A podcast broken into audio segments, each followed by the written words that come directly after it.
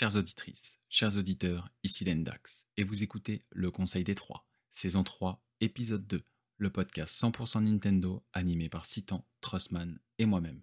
Jingle.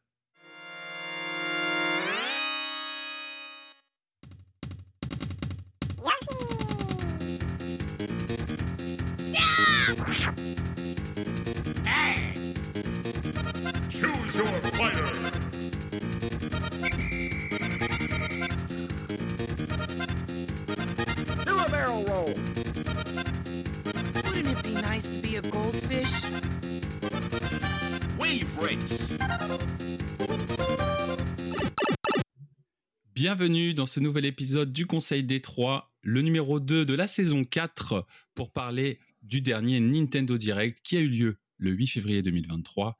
Et aujourd'hui, je suis accompagné de mes deux compères déjà de la dernière fois. Déjà, premièrement, bonjour Citan. Aujourd'hui, je vais pas déconner, je vais vous dire bonjour déjà pour commencer. Comment ça va?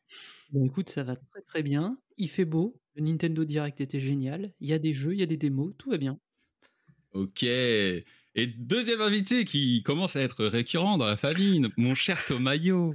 Bonjour, bonjour. Euh, bah oui, j'ai l'impression un peu d'être euh, membre, euh, membre temporaire, on va dire, membre honorable du conseil.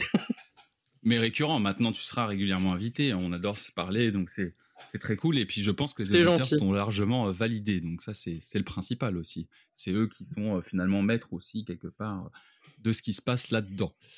Enfin voilà, je pense qu'on a, messieurs, du pain sur la planche, hein, parce que c'est pas moins d'une trentaine d'annonces qui ont été faites lors de ce Nintendo Direct, hein, de, donc de jeudi dernier, euh, non, de mercredi dernier, pardon. C'est ça, mercredi À 23h. 23h, euh, c'était le plaisir de suivre ça. Donc, je- je- j'espère que vous avez kiffé chacun de votre côté. Je sais que Citan était pas loin de moi euh, ce soir-là, ce soir-là, pardon. Et, euh, et voilà, donc on, on va faire le tour des différentes annonces dans l'ordre euh, chronologique de ce Nintendo Direct. On va, je l'espère, vous apporter différentes informations supplémentaires à ce qui a été montré. Et puis aussi, on va donner euh, notre avis sur, euh, sur notre ressenti par rapport à toutes ces grandes annonces, parce qu'il y a quand même eu du très très lourd. Évidemment, il y a Ah. toujours des déçus, hein, on peut le comprendre, mais Ah, je pense que les gens sont aussi là pour ça. hein. Si on donne pas notre avis, euh, globalement, euh, autant regarder le, le Nintendo Direct directement, ce sera moins long, je pense. c'est ça. Oui, parce que oui, ça risque de faire plus que 40 minutes. Donc, accrochez vos ceintures, euh, roulez, dormez, euh, soyez dans votre lit tranquillement euh, quand vous allez nous écouter, mais j'espère que vous prendrez autant de plaisir que nous à commenter tout ça. Écoutez, messieurs, on va commencer bah, du coup par la première annonce, hein, qui était un trailer donc du temps attendu, en tout cas pour ma part, Pikmin 4. Euh, voilà, donc le, le jeu a été annoncé pour le 21 juillet euh, 2023, le mois de mon anniversaire. Je suis d'autant plus ravi. Et moi, c'est le lendemain de mon anniversaire. Et je vais pas l'acheter. Ah, toi, c'est le 20 Mais non, c'est incroyable C'est trop bien, moi c'est le 16, et, bah, et voilà, on va tous. Et d'ailleurs- euh, d'ailleurs, je me rappelle que à Pikmin le- 4. Bah alors non, pas moi, parce que c'est pas mon délire. Oh on non. en reparlera, je pense. Mais, mais euh, en tout cas, je me souviens que le 3, je me souviens que le 3 était sorti aussi euh, à une semaine d'intervalle. Je crois que c'était un 27 juillet, je crois, le, le Pikmin 3, si C'est- je me souviens C'est bien. tellement un jeu pour l'été et le printemps, quoi. Il Ah oui, oui, beau. c'est sûr que pour ça, c'est c'est- c'est sûr que pour ça, c'est nickel. C'est parfait, donc je vais, d'accord. je vais vous détailler un petit peu le, ce qu'on en apprend. On, on a pu voir un nouveau type de Pikmin, hein, le Pikmin de glace, on peut le voir faire des ponts sur l'eau, etc. Ça, euh, une mécanique très intéressante qui vont découler de ça. Et étonnamment, on a vu le Pucci Pikmin, donc Pucci qui est le, le chien copain euh, de Yoshi dans Yoshi's Island. Et ben là, ça s'appelle Ochin. Donc euh, ça ressemble à un espèce de chien Pikmin, hein, donc qui va nous accompagner, qui va nous servir de monture. Euh, j'ai vu aussi des nouvelles mécaniques comme le, pou- enfin, le simple fait de pouvoir grimper, c'est pas quelque chose que je me souviens qui était possible. Si Bah, je surtout que l'escalade. Si je me trompe pas, euh, quand on voit ça dans le trailer, euh, le, le mur est de base pas escaladable et il se transforme en quelque chose. euh, Exactement. Il y a, il y a des, enfin, en tout cas, il y a l'air d'avoir pas mal de, de nouvelles mécaniques donc qui vont, qui vont être intéressantes.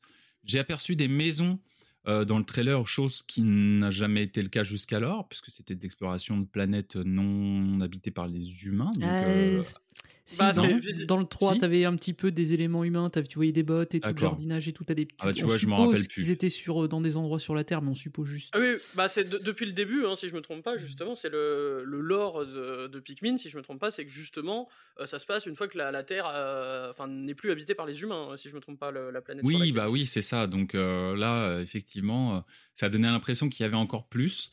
À voir. Il y a des nouveaux héros. On, on a pu apercevoir donc euh, une héroïne et un, et un héros. Je crois que le héros, on a vu une bulle de dialogue où c'était marqué, marqué Colline. Donc voilà pour, le, pour les, pour Et les on infos. voit aussi She- Shepherd, euh, mais oui, il a l'air d'avoir un équipage Ah oui, Shepherd comme le aussi, 3. tout à fait. euh, Donc toi, Tomayo, pas très chaud pour Pikmin. Bah, Euh, comme, comme, enfin, alors moi, je, je sais. T'as déjà essayé du coup par le passé? Bah, comme je dis, Pikmin 3, je l'ai acheté en, en Day One sur Wii U à l'époque. euh, parce que bah, je me suis dit, ok, j'ai jamais essayé. euh, Souvent, c'est ce qui se passe. hein, Moi, je, Ouais. je, je- je- j'achète les jeux comme ça un peu. Je me dis, ok, c'est un jeu Nintendo, j'y vais à fond, etc. Et euh, bah, c'est pas. Je, je pense, en tout cas, c'est l'analyse que, que, que j'en fais a posteriori, mais je, pense que j'ai un problème avec. euh, avec le fait de diriger des unités, je sais que voilà, j'aime pas du tout les tactical RPG et bah, pas peut-être les RTS non plus du coup? Oui, non, c'est pas mon truc non plus. Donc voilà, je, sais que c'est pas. Donc du coup, voilà. Même si dans Pikmin, ça reste quand même différent parce qu'on contrôle le personnage en plus. euh, Du Mhm. coup, le, le- le principe ouais, de lancer les, les Pikmin euh, sur différentes tâches et tout, c'est un truc qui me qui me parle pas trop. Mais après, voilà, c'est sûr que euh, J'avoue que. en, bah, en termes d'univers, je trouve ça intéressant, quoi.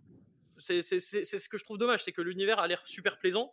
Je- je- c'est pour ça d'ailleurs que j'ai bah, j'avais acheté Pikmin 3 euh, et puis là bah voilà il y a le petit chien etc après ça a pas l'air fondamentalement de ce qu'on a vu sur le trailer de révolutionner la formule de Pikmin Non. 3 la caméra a l'air un peu plus basse aussi c'est-à-dire on a moins l'impression d'avoir une vue d'ensemble de haut Exactement, ouais. Je pense pas qu'on ait en fait euh, la dis- faire disparaître une vue. J'ai l'impression qu'on a le choix des vues plutôt parce que ça donne. Au début, on le voit quand il atterrit le vaisseau, la vue habituelle de trois quarts haut de Pikmin quand le vaisseau atterrit en fait au tout début du trailer. Et il y a d'autres moments où on voit la caméra dans le trailer qui est la caméra classique de Pikmin, une vue trois quarts haut en fait et on peut la tourner selon un axe central tout en restant toujours dans cet angle de vue. Et par moment, effectivement, oui, la caméra est placée au niveau ras du sol, je et elle aussi, on peut la tourner autour du perso qui sert d'axe central. Je pense qu'ils ont mis deux types de vues, notamment pour dynamiser un peu, je pense. Également la vue qui est plus au ras du sol, et pour donner une perspective beaucoup plus proche des objets qu'ils ont fait, des, des ennemis, etc., etc.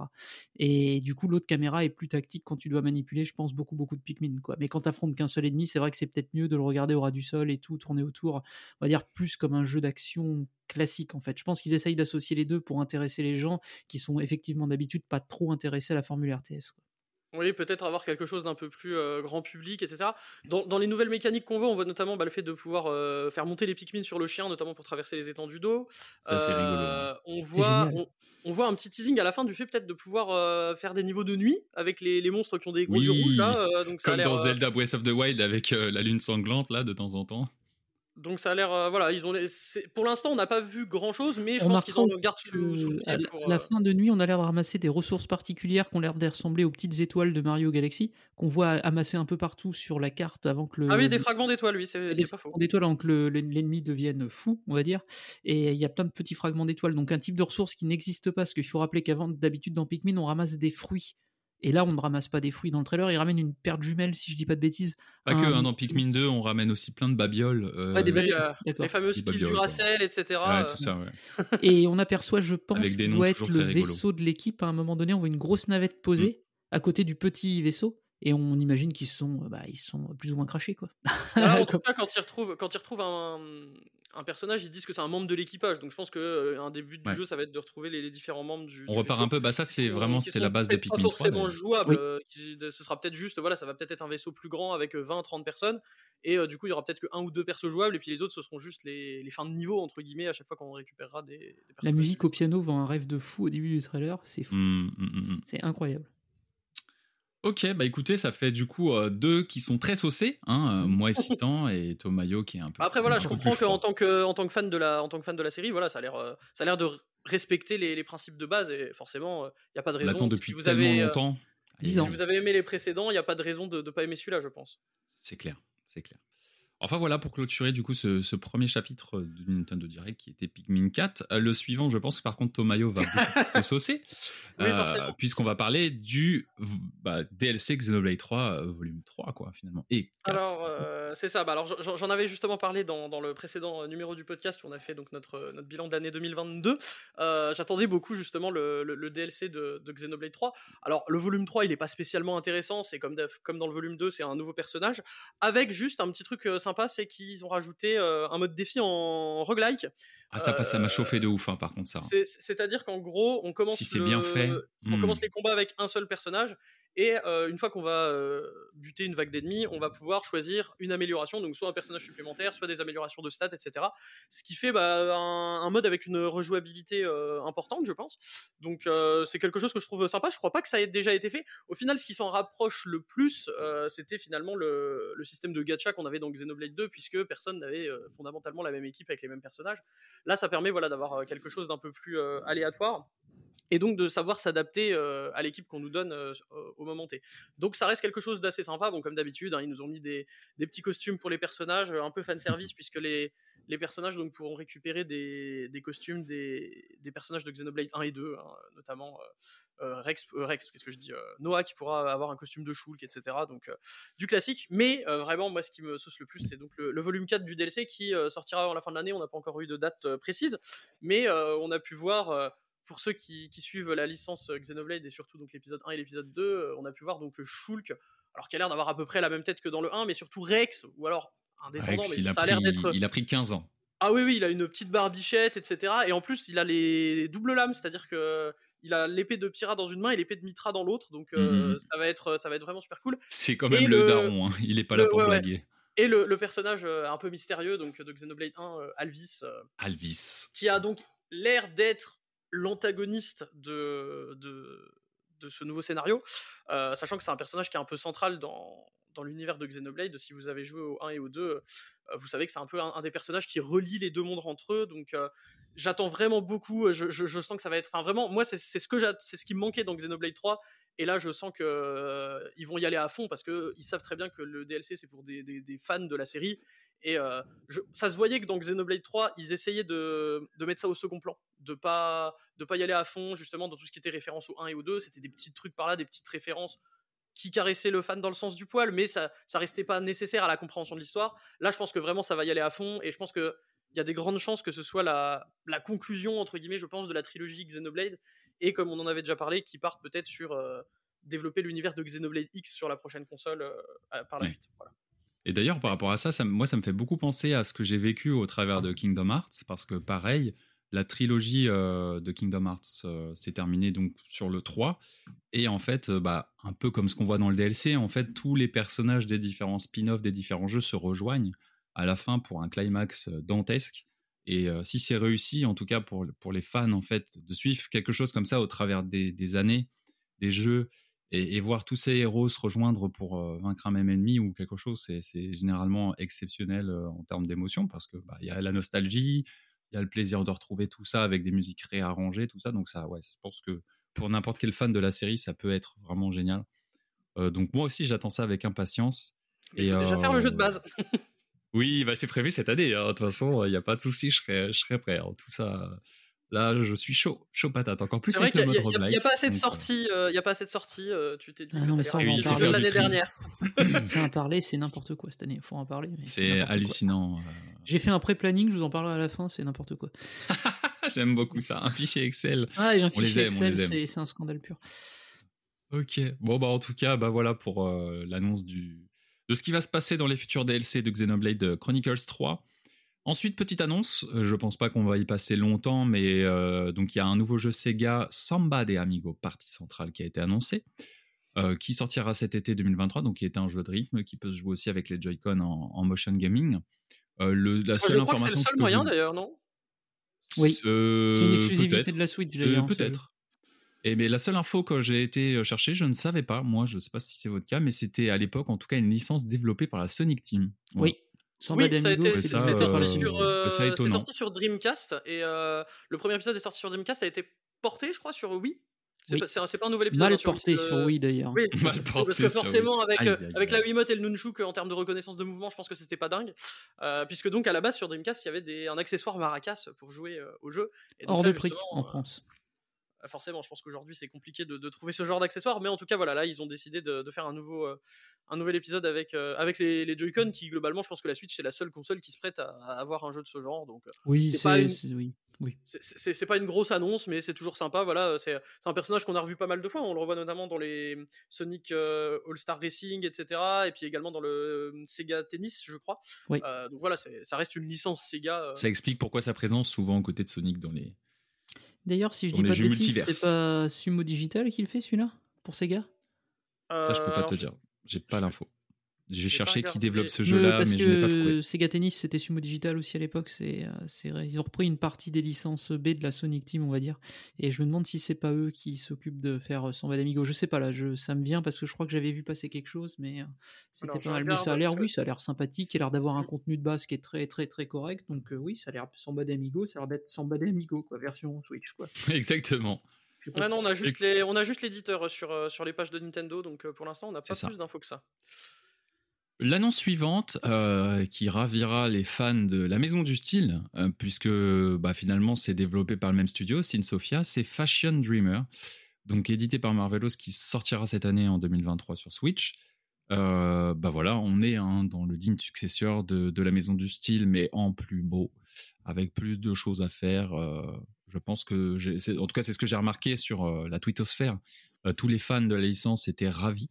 Donc ça fait plaisir aussi de voir euh, bah, ce type de licence-là, parce que même si on n'est pas euh, de prime abord euh, amoureux de la mode et des jeux de mode, c'est un excellent jeu, hein, il, faut, il faut le rappeler. à maintenant, on est un influenceur et on peut mettre des likes aux gens dans la rue. Ouais, voilà, c'est ça. Tous les packages de, de, voilà, de la modernité de l'époque dans laquelle on vit. Donc, je pense que voilà, c'est cool pour ce type de fan-là. vraiment, c'est c'est top. Ensuite, on a eu Dead Cells euh, Return to Castlevania, qui sortira le 6 mars 2023. Donc ça, bah pareil, là, pour ceux qui ont adoré Dead Cells et qui adorent Castlevania, je pense que c'est euh, c'est- jour 1. Un Hein. nombre de toi, ça, ça va... un nombre de vas- musiques tu de vas prendre ça Castlevania remis genre euh, 51. 51, je crois, ouais, c'est ça. C'est ça. C'est- vraiment là, c'est du gros, gros, gros DLC euh, fan service euh, qui y va fort. Puis bon, bah, Dead Cells, c'est une inspiration de Castlevania en mode euh, roguelite, donc du coup, c'est la boucle. Toi, t'y vas? Euh, non, non, à cause du roguelite, j'y vais pas, non. Ça aurait été un. Castlevania classique, enfin ils auraient fait Dead Cells euh, avec une skin Castlevania, mais environ Ah côté oui, roguelite, fait. Et j'ai pas envie non de me le faire en roguelite. C'est dommage parce que l'enrobage, moi, ça me parlerait. Mais non. Ah, c'est vrai que visuellement, euh, enfin, j'adore le, le- le style graphique euh, pixel 3D entre guillemets. Enfin, les personnages restent en 3D. Ça ressemble d'ailleurs beaucoup à- au jeu dont on va parler euh, juste après, je trouve, Oui. en, en visuel. Mais euh, enfin, vraiment, visuellement, moi, je, je sais que bon, j'ai jamais trop joué à Castlevania, mais c'est quelque chose qui m'attire. Donc peut-être qu'un jour, euh, je me lancerai là-dedans. Mais voilà, ça- en tout cas, ça a l'air très punchy. euh, Bah, je te recommande Tomayo, c'est une série que j'ai commencé à découvrir euh, l'année dernière. Et euh, bah, j'ai fait, là, je sais plus à quel épisode je suis, mais j'ai bien fait le tiers. Euh, et euh, c'est vraiment une très bonne série. En termes de plaisir de jeu, c'est c'est vraiment sympa. Ah bah je plaisir sais, de jeu façon, sur moi, moi, je sais que Castlevania j'adore Met- 2.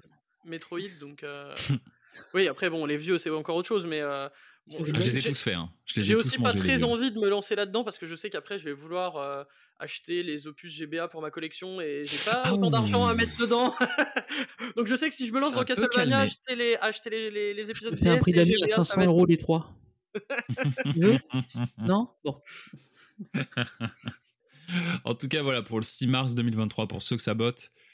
Euh, annonce suivante euh, qui a été déjà annoncée depuis un moment, puisque de ce que j'ai lu, euh, c'était une annonce au D23 Expo, enfin un, événement Disney qui a lieu annuellement. Donc il avait été annoncé, donc c'est Tron Identity, donc qui là sortira en avril 2023, qui est un espèce de visual novel jeu d'énigmes avec un style assez particulier, un peu comics euh, comics réaliste, c'est un peu, un peu spécial. J'avoue que je- j'avais jamais entendu parler du Ça jeu. fait- ça me- je, trouve que visuellement ça fait un peu penser à hum, Shin Megami Tensei 3 euh, qui est ressorti il y a pas longtemps sur Switch. Je trouve que Au les, les personnages des ont un couleurs, peu. ouais, Ouais, je sais pas. ouais, c'est pas voilà, faux, c'est- c'est pas faux. Bah après, c'est vrai que c'est le côté troll. Le côté troll a ce côté un peu euh, flashy, sombre. C'est un peu spécial, mais mais donc je sais pas ce que ça vaut. euh, je sais pas. Ah, si j'ai- du mal à comprendre pourquoi, euh, pourquoi Disney fait ce jeu parce que la licence Tron, enfin je veux dire, on a le, le- le deuxième film date d'un petit moment maintenant, je crois que c'était dans les années 2010. Ça date bien. Euh, et je vois pas trop pourquoi pourquoi ils se sont lancés dans le développement de ce jeu-là. J'avoue que je suis un peu Alors, Surtout circonspect. dans un style de jeu de niche, donc euh, bon. Ce que je pense Voilà. par rapport à la gestion actuelle de. Là, ça, on va taper un peu plus large que le jeu vidéo. Ce que je pense à peu près à la gestion actuelle de ce que fait Disney avec ce jeu, ça reprend un peu ce que fait le cinéma en règle générale à l'heure actuelle. Rien ne peut sortir euh, en termes de nouveauté si c'est pas déjà une franchise. Tron, c'est une franchise. vois ce elle elle vaut ce qu'elle vaut, mais ça a quelque chose d'existant. Donc, si c'est quelque chose d'existant, il y a une base. S'il y a une base, il y a des gens qui veulent l'acheter, on peut peut-être construire quelque chose. Ils ont une, ils sont paralysés à Hollywood de vouloir faire des nouveautés en termes d'univers et tout, en termes de nouveaux, nouveaux films, nouveaux mondes, etc. Tu regarderas le planning de 2023, c'est criant à ce niveau-là en termes de ce qui sort, c'est que des suites ou de, que des reboots de franchises.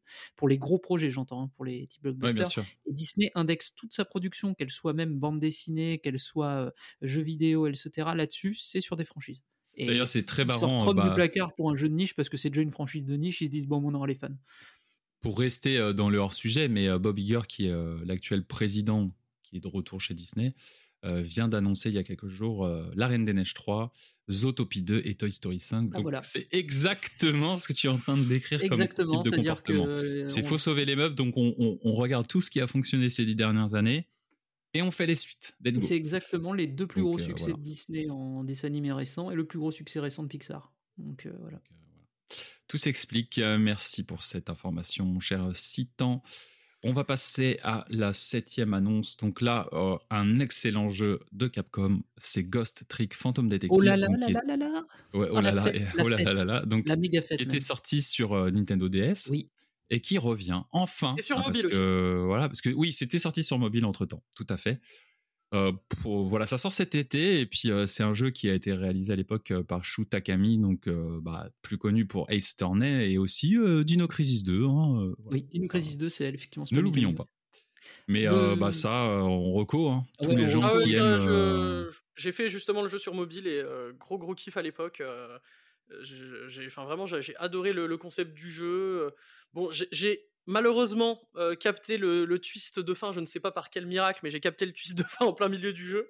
Euh, Ah, ça mais, peut euh, mais mais disons que euh, voilà, c'est un jeu qui à la fois mêle le, le côté très scénario de, de c'est-à-dire que voilà, il y a, y a des rebondissements, il y a des morts, il y a des enquêtes, etc. C'est super euh, plaisant. Et à côté de ça, on a quelque chose qui est un peu plus tourné jeu vidéo euh, que Ace Attorney qui se Exactement. Il y a plus de phases de, Là, voilà, de on a gameplay. de- Quoi. Voilà, on a, on a un, un aspect un peu puzzle réflexion, puisque donc le, le principe de base du jeu, c'est qu'on est un fantôme et euh, qu'on doit euh, empêcher la mort des gens. Euh, et pour ça, en gros, on peut revenir juste avant leur mort. Je crois que c'est 4 minutes avant leur mort. 4 minutes avant leur mort, oui. Ah oui, oui, je me souviens, c'est 4 minutes parce que donc 4 en japonais, ça se dit comme mort, donc c'est pour ça que- qu'ils peuvent revenir 4 minutes avant. Tout à fait. Le chiffre Euh, 4 est, porte malheur là-bas. Et euh, du coup, on doit, en tant que fantôme, on peut prendre possession des objets et agir dessus. Et donc le but, ça va être d'empêcher la mort du personnage en, euh, en faisant bouger les objets aux alentours et en se déplaçant d'objet en objet pour, euh, pour empêcher la, la mort du personnage. C'est presque vraiment- comme recomposer un puzzle à rebours, en fait. Ouais, c'est ça, Et- mais Et, et du coup, c'est hyper intéressant parce que ça n'a jamais trop été fait, en fait, ce principe, ça n'a jamais trop été exploité dans le jeu vidéo. Et effectivement, là, dans ce jeu-là, ça marche euh, du feu de Dieu. Ouais, c'est vraiment un, vraiment un super jeu, aspect graphique. Alors, je trouve qu'on perd un peu, bizarrement, en aspect graphique. Les, les personnages sont un peu plus lisses. Je préférais le, le rendu. Oui, c'est un vrai, peu, je suis euh, d'accord DS. avec toi. Mais euh, voilà, c'est J'aime un moins jeu, la DA. Je pense qu'aujourd'hui, les gens, euh, les gens ne vont pas racheter euh, le, le jeu sur DS. Donc, euh, c'est un- une bonne euh, occasion pour euh, faire ce jeu euh, qui est assez peu connu, mais qui est vraiment euh, Et une très bonne pioche. Et qui sortira, en, euh, vu qu'il avait été traduit à l'époque, il est toujours traduit, il sort en français euh, chez nous, hein, ce jeu. Mhm. Bah, tous, ceux qui ont aimé Ace Attorney et par extension euh, le professeur Layton, hein, même s'il n'a aucun rapport, mais le côté énigme, tout ça Oui, à oui, résoudre, C'est super, oui. Oui, Euh, oui, c'est clair, c'est à faire. sautez dessus. Voilà. Oui, oui, franchement, Vous posez pas aller. la question, C'est un une truc qui valeur va coûter sûre. 20 euros en plus, certainement, donc faut y aller, hein, c'est clair. C'est clair. euh, bien Donc voilà, euh, vous- cet été, par contre, je pense qu'on peut aller euh, se brosser le poil pour avoir une boîte. Ah, Capcom, Ah, il y aura pas de boîte mais- oui, sur- surtout que Capcom, il n'y a euh, aucune chance que ça arrive en Europe. hein. Les seuls jeux que Capcom y sortent, c'est euh, sur Switch, c'est Street Fighter et Monster Hunter, terminé. hein. Tous les autres, c'est exclu US et, et ils s'embêtent pas. hein. Ça, c'est triste, hein De toute façon, la gestion du. Enfin bref, on l'a déjà parlé dans un autre épisode, mais Capcom et la gestion différentielle de sa distribution en fonction des territoires, c'est un délire Alors, quand même. De, de ce que je sais, euh, visiblement, c'est de la faute de Capcom Japon. Euh, parce que il- visiblement le- la branche Europe doit acheter des cartouches à Capcom Japon et Capcom Japon en profite pour faire une marge de ouf. euh, quand- Mais c'est la même boîte, mais putain. Non, non, mais il y, a- y y un truc, enfin, de, de ce que j'ai déjà entendu parler, en gros, euh, ils, perdraient de l'argent à sortir des jeux en boîte chez nous. Oui, parce que le cours du yen leur est défavorable, mais c'est vraiment des rats, c'est vraiment, Voilà, c'est vraiment- un- une truc de rat. quoi. c'est- il ferait ça au Ok. Japon, il se ferait allumer. Enfin. C'est fou. Bon, bah voilà, euh, cet été, en tout cas pour Ghost Trick Phantom Detective. La prochaine annonce, c'est pour moi la première grosse surprise euh, de ce Nintendo Direct parce que elle marque le retour d'un développeur légendaire sur les consoles portables Nintendo, Level 5 est de retour, mes amis. Waouh On parlera plus ça tard. fait longtemps. et euh, et c'était pour annoncer donc un jeu qui s'appelle Decapolis, qui est euh, bah, déjà c'est développé par les équipes de Letton, hein, faut le savoir aussi. Et donc ça raconte l'histoire de, de, de- de- d'espèces policiers euh, détectives dans, dans une époque euh, futuriste. euh, qui en fait qui s'entraînent dans, dans une réalité copiée du monde réel.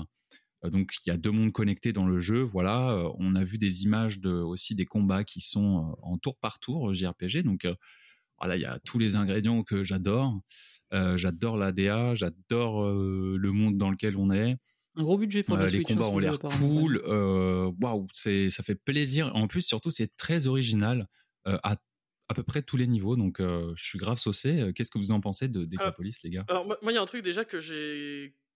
Comment dire Visiblement, en japonais, DK, ça veut déjà dire police, donc le jeu s'appelle littéralement Police Police. Euh, ça, ça me fait beaucoup rire cette anecdote. Moi, je ne parle pas japonais, mais j'ai entendu deux personnes euh, dire ça, donc je pense que c'est vrai. hein. Mais euh, en tout cas, je- je- c'est. C'est très bizarre parce que ça a l'air de mélanger plein d'influences de jeux qui ont marché ces, dernières années. On retrouve à la fois, je trouve, du côté un peu voilà Ace Attorney euh, avec la- l'aspect enquête, etc. Et je Bah, c'est pour ça pour ça que c'est dev par l'équipe de Letton en fait. C'est pour ça Ah oui, oui, mais, mais à côté de ça, on a, le, on a des combats RPG qui ressemblent, je trouve, visuellement un peu à du Persona, avec les personnages qui, qui tirent avec leur, euh, leur pistolet, ça fait des petits Mm, éclats mm, de mm. verre et des trucs comme ça. D'ailleurs, je viens de voir que le héros s'appelle Harvard. Euh, ça me fait rire, mais bon, pourquoi Ouais, pas. les noms, c'est toujours. euh, et donc ouais, je, je- je pense, enfin vraiment moi c'est un jeu qui m'a qui m'a surpris. Au début j'ai trouvé que ça ressemblait à un jeu malheureusement que j'attends toujours mais qui visiblement n'arrivera pas, euh, qui est sorti uniquement au Japon, qui était Buddy Mission Bond. Oui, Euh, le visual novel demandé- incroyablement beau. Je me suis demandé si justement c'était ce jeu-là qui arrivait au tout début et puis finalement non c'est quelque chose de de différent mais qui ça me sauce pas mal. hein. C'est vrai que je, je sais pas encore, bon, on va attendre plus de, plus de détails, mais le, la- le mélange euh, RPG avec visiblement donc des, le, ce qu'on avait dans Child of Light, parce qu'on voit sur le côté, euh, sur le côté du, pendant le combat qu'il y a l'air d'avoir des tours, donc on a l'air de pouvoir euh, faire passer les, les ennemis avant soi, etc. Donc euh, pouvoir gérer les, euh, les, les tours de jeu de- des différents personnages. Euh, à côté de ça, ouais, l'aspect enquête, résoudre des meurtres, etc. à la fois, c'est un univers qui me parle, un système de jeu qui me parle, donc je suis très euh, intrigué euh, par ce jeu et euh, on verra bien ce que ça donnera. parce que donc pour l'instant, c'est juste que ça sort cette année, donc logiquement, ce sera à la fin de l'année. D'ailleurs, même, si on est, même si on est des, des euh, ça sort aussi chez la concurrence. D'accord, j'avais pas, j'avais Ça pas du tout vu. Euh, Ça peut être intéressant pour ceux qui ont envie d'avoir euh, de plus beaux graphismes. ça peut arriver. Et toi, Citan, euh, t'en penses quoi de Decapolis Ah bah déjà, Level 5 est vivant, on se posait des questions quand même, vu l'état de Nezuma Oui, on avait, euh, on avait assez peur pour eux quand même hein, ces cinq dernières années. Bah, euh, ils en fait, ils ont rien le fait cacher, hein. quasiment dans les cinq dernières années. Inazuma Eleven bah, depuis pas à sortir. euh, Nino Kuni 2, en fait, Nino euh, Kuni 2 s'est c'est pris, pris un dodo en hein, plus euh, je, niveau je crois qu'ils ont sorti Yokai 4 en Yokai Watch 4 au Japon, mais. euh, au Japon. Euh, au tout début de la Switch. plus ou moins euh, coûté d'ailleurs au Japon. Ah si on a eu ah si on a eu un truc euh, on a eu comment ça s'appelle euh, mordu de donjon là comme- je ne sais plus comment ça s'appelle Oui, je vois ce que tu veux dire. Il y avait un jeu ce qu'ils avaient fait il y a environ. sorti en France, d'ailleurs. Machin Snack World, World. Sna- Snack Snack World. World. Ouais. J'allais dire Snake World, mais j'ai voilà, non. Qui est sorti. Mais pff, on était loin de un la grande époque de, le- euh, on mais était loin de la grande époque de Level 5 et là euh, ce qu'on aperçoit c'est quand même Level 5 qui a mis un peu d'ambition et de budget dans son jeu quoi, qui fait un truc avec un concept qui est assez intéressant, je suis d'accord avec vous, ça repompe un peu tout ce qui marche en ce moment. Quand même au niveau des influences et au niveau de même un petit Ouais, peu c'est le, c'est le Astral Chain, mais, mais, mais, euh, mais euh, comment dire, anime pour, euh, pour Oui. les plus jeunes, quoi. Oui, c'est un peu ça. Oui, ça donne ça. un peu ces, prix-là avec des combats RPG tour par tour à la personne, effectivement, qui marche très bien, un peu stylisé en ce moment, ça marche bien. Avec de l'enquête et des énigmes, ça peut vraiment être bien à jouer. hein, Oui, oui, ça peut vraiment, être, ça hein. peut vraiment être un, un bon jeu là-dessus. Ça peut vraiment être un bon jeu. Et surtout, ce qui est, ce qui est bien, c'est qu'il y a un peu de budget, il y a, il y a un petit peu d'ambition dans le jeu. C'est cool. Ça Mm. va leur permettre de, de de sortir de l'ornière. On espérera après que ce soit bien. Moi, je pense que ça peut être cool à voir à la fin d'année parce qu'on n'a pas encore le planning de la deuxième partie de l'année euh, pour ce qui va rester. Mais bon, on en reparlera après. Mais Donc oui, voilà mais- pour notre cher Decapolis. Voilà. Donc du coup, Decapolis, ça a l'air bien. Euh, neuvième annonce du Nintendo Direct Bayonetta Origins, euh, Series A and the Lost Demon. J'ai pas euh, beaucoup d'avis sur ce jeu, je dois bien vous avouer. On sait, on sait que ça sort le, le 17 mars, donc bientôt, mais j'ai beaucoup de mal avec euh, le fait de d'étendre l'univers Bayonetta à des choses qui ne lui ressemblent pas.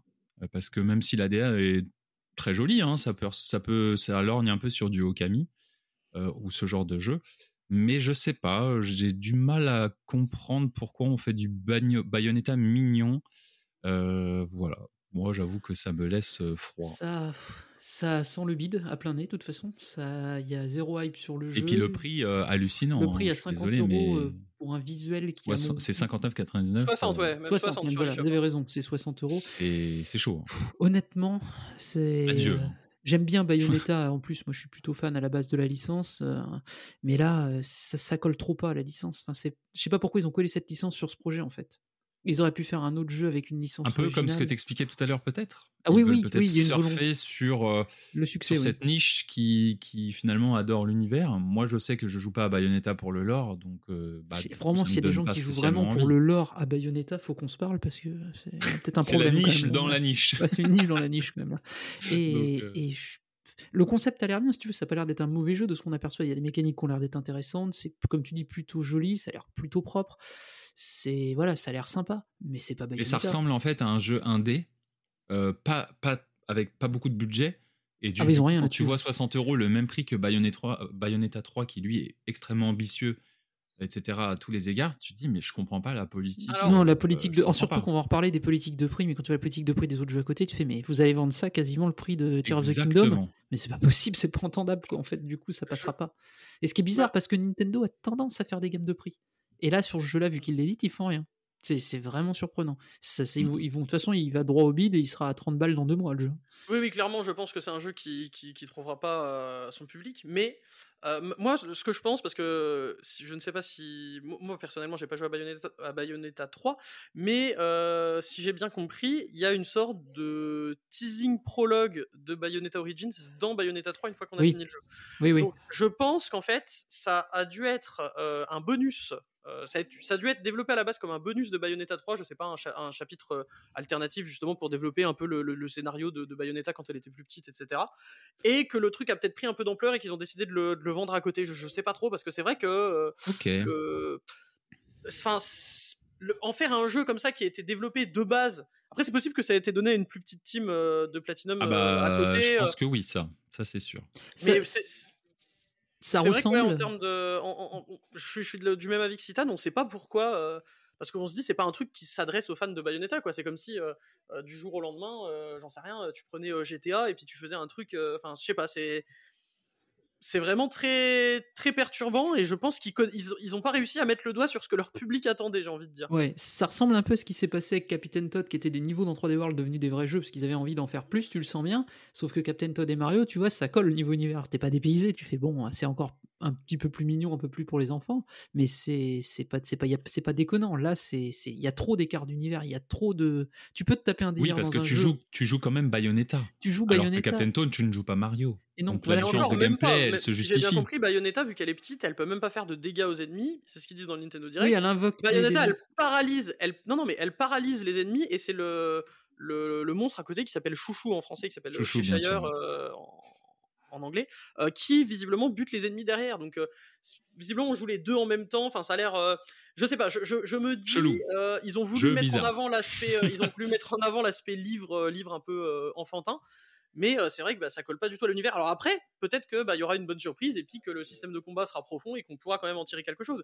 Mais comme ça, euh, juste en regardant les trailers, c'est vrai qu'on a du mal à comprendre euh, ce que ça fait là. Puis je sais pas pourquoi il l'envoie au casse-pipe ce jeu dans le planning euh, à ce moment-là. Enfin bref, c'est trop bizarre. C'est Mm, mm, mm. c'est C'est vrai. Enfin voilà, on verra hein, dans les prochains épisodes du podcast euh, ce qu'il est advenu. Ça sent, le jeu, Bayonetta ça, sent- ça Origins. sent le jeu qui va, qui va finir à 150 euros dans quelques années parce qu'il sera introuvable, il n'y aura pas beaucoup d'exemplaires et que les fans de Bayonetta voudront dans la collection. C'est peut-être pas faux ça. hein. Tu, tu marques un bon point sur cet aspect-là. Enfin voilà pour Bayonetta Origins. Euh, dixième annonce, le, on a eu des nouvelles sur ce qui va arriver dans le pass d'extension euh, de Splatoon 3. Donc déjà première annonce, c'est que la vague 1 qui arrive au printemps 2023 contiendra, attention, Chromapolis. Oui mes amis, pour ceux qui n'ont pas joué à Splatoon 1 sur Wii U, parce qu'on n'est quand même pas énormément de gens à y avoir joué, il faut, se le dire, il y en a beaucoup qui ont connu la licence sur le 2, eh bien vous pourrez découvrir ce, chaleureux euh, petit hub avec euh, les différents personnages qui ont marqué la licence à l'époque. Euh, D'ailleurs, on pourrait retrouver les différents concerts voilà, des, fameuses Qu'à l'Amazon. idoles. Euh, J'ai oublié leur nom et je, je, je m'en veux. D'ailleurs, De... Calamazone, mais c'est quoi le nom de chacune d'entre elles? Je sais plus. Ah, Oli Ayo et Oli. Ayo, et Oli. Aioli. Ah oui, bah en plus, c'est très facile de s'en souvenir. donc, donc voilà, on retrouvera tout ça dans, dans, dans la première partie euh, du, du DLC pour la vague 1, euh, avec les boutiques, les skins, enfin tout ce qui va bien avec. Et par contre, pour la prochaine partie, sera plutôt en, fin d'année, j'imagine. Ça s'appelle la Tour de l'Ordre. On n'a pas vu grand chose. Par contre, euh, sur le peu qu'on a vu, on voit une espèce de d'image, hein, euh, bouger. La DA est absolument fabuleuse.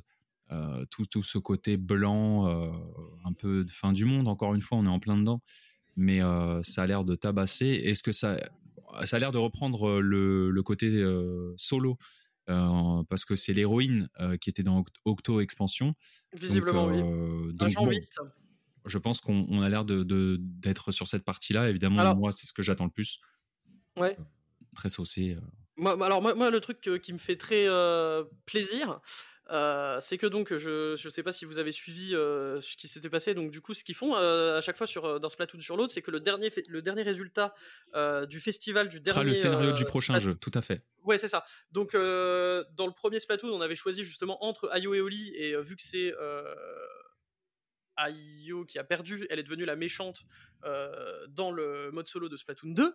Et à la fin de Splatoon 2, on avait un festival KO contre Ordre. Euh, moi, j'étais hein. justement, j'étais justement dans la team Ordre parce que je me suis dit, ah, trop bien, euh, j'aimerais bien avoir un jeu justement où il y a une, une multinationale, j'en sais rien, qui a pris le, le contrôle du monde de Splatoon et que du coup, il faut justement se rebeller contre la, la grande entreprise ou, ou la police ou je ne sais quoi. Je trouvais ça sympa. Et finalement, donc c'est le la team KO qui a gagné. Donc c'est pour ça qu'on a eu un mode solo de Splatoon 3 qui a été centré justement sur l'aspect un peu chaotique euh, de Splatoon. Et j'adore le fait que qu'ils remettent justement ce- le le Les autres ordre idées, qui a finalement. perdu les autres Mm. idées parce que je pense que c'est ça quand ils ont proposé le festival à mon avis ils avaient le- leurs deux idées justement pour dire avez ok, déjà si les c'est deux, ça les qui gagne, ouais. si c'est ça qui gagne, on fait le solo comme ça, etc. Et au final, bah, du coup, on va avoir les deux, juste que le, le mode solo ordre arrivera plus tard, et donc je suis super content de ça. Pour le hub, c'est clairement, euh, j'ai vu des gens se plaindre, dire oui, euh, ils nous font payer un nouveau hub qui sert strictement à rien. Alors, je pense qu'il y aura peut-être des petits bonus en plus parce que le fait d'avoir le hub de Splatoon 1, euh, ils ont dit que dans les boutiques ce serait exactement les mêmes produits, mais il y aura peut-être quelques petits trucs, j'en sais rien, peut-être euh, la possibilité, par exemple, que va devenir la bouche d'égout qui donnait l'accès au solo de Splatoon 1 Est-ce qu'il y aura des petits niveaux bonus euh, je, Ah. sais pas du tout. euh, Pas je, me dis, il pourrait peut-être y avoir des, des trucs cachés. Et même sans ça, donc j'ai vu des gens se plaindre justement, dire bah les mecs, vous nous faites payer un hub, mais en fait, ce que vous payez, c'est pas le hub. Ce que vous payez, c'est le, le mode solo Tour de C'est le season pass. C'est comme Et si on juge truc- le volume 1 avec des skins, quoi. Ça sert. Non, mais le truc, c'est que voilà, ça, ça marche exactement comme tous les Season Pass. C'est-à-dire que je pense que pour Splatoon 2 avec l'Octo Expansion, ils se sont retrouvés, parce que si je me trompe pas, Octo Expansion, c'est qu'il est sorti quasiment deux ans après euh, Splatoon 2. Ouais. Euh, à mon avis, ils se sont retrouvés dans le cas où il y avait des gens qui avaient abandonné le jeu et donc du coup qui n'ont pas acheté euh, l'extension. Et là, ils se sont dit, ok, on va mettre un bonus plus tôt pour donner envie aux, aux gens d'acheter le Season Pass tout de suite. Et puis après, bah, s'ils ont lâché le, s'ils ont lâché le jeu, c'est pas grave, ils ont déjà lâché leurs 25 balles. Donc moi, je vois ça comme un bonus. En fait, les, les gens qui râlent pour ça, euh, dites-vous, vous achetez le mode solo et le, le, le- le nouveau hub, c'est un bonus qui sert pas à grand chose, mais euh, c'est toujours un bonus sympa, quoi. Surtout que Moi, moi, je dis ce tout. Ouais. que j'ai compris, je suis peut-être. euh, c'est peut-être moi qui surinterprète, mais j'ai l'impression qu'il y a, va y avoir quatre vagues dans le DLC de Splatoon quand même. hein. En dessous du pass d'extension sur le site officiel, vous avez quatre couleurs bleu, jaune, euh, bleu ciel et rouge. Et là, vous regarderez, il y a deux couleurs qui sont sorties, le rouge et le bleu ciel, et il y a quatre étiquettes qui sont marquées. À chaque fois, ils montrent Hmm. quatre étiquettes, et il y a, là, c'est les deux premières étiquettes. Je pense qu'il va y avoir un, un deuxième truc, une deuxième vague l'an prochain, avec euh, une deuxième. euh, Avec le hub de Splatoon 2 et encore quelque Voilà, chose et solo, ensuite putain, un autre DLC super. solo. Ouais, je pense que c'est possible que ce soit ça, parce que ça donne vraiment l'impression qu'ils mettent quatre étiquettes sum- superposées, et chaque étiquette, par exemple la jaune, elle est appelée Chromapolis, et la bleu ciel, elle est appelée Tour de l'Ordre. La bleu foncé, pardon. Et la bleu ciel, on sait pas, et la rouge, on sait pas. À mon avis, il y a quatre vagues en tout. Et ils vont étaler Ah, le contenu sur Je deux suis ans. pas, je- je- alors je suis pas, je, je pense juste que les couleurs elles sont là parce qu'en fait s'ils mettaient que du bleu et du jaune sur le l'endroit où c'est écrit expansion pass, ce serait pas très lisible.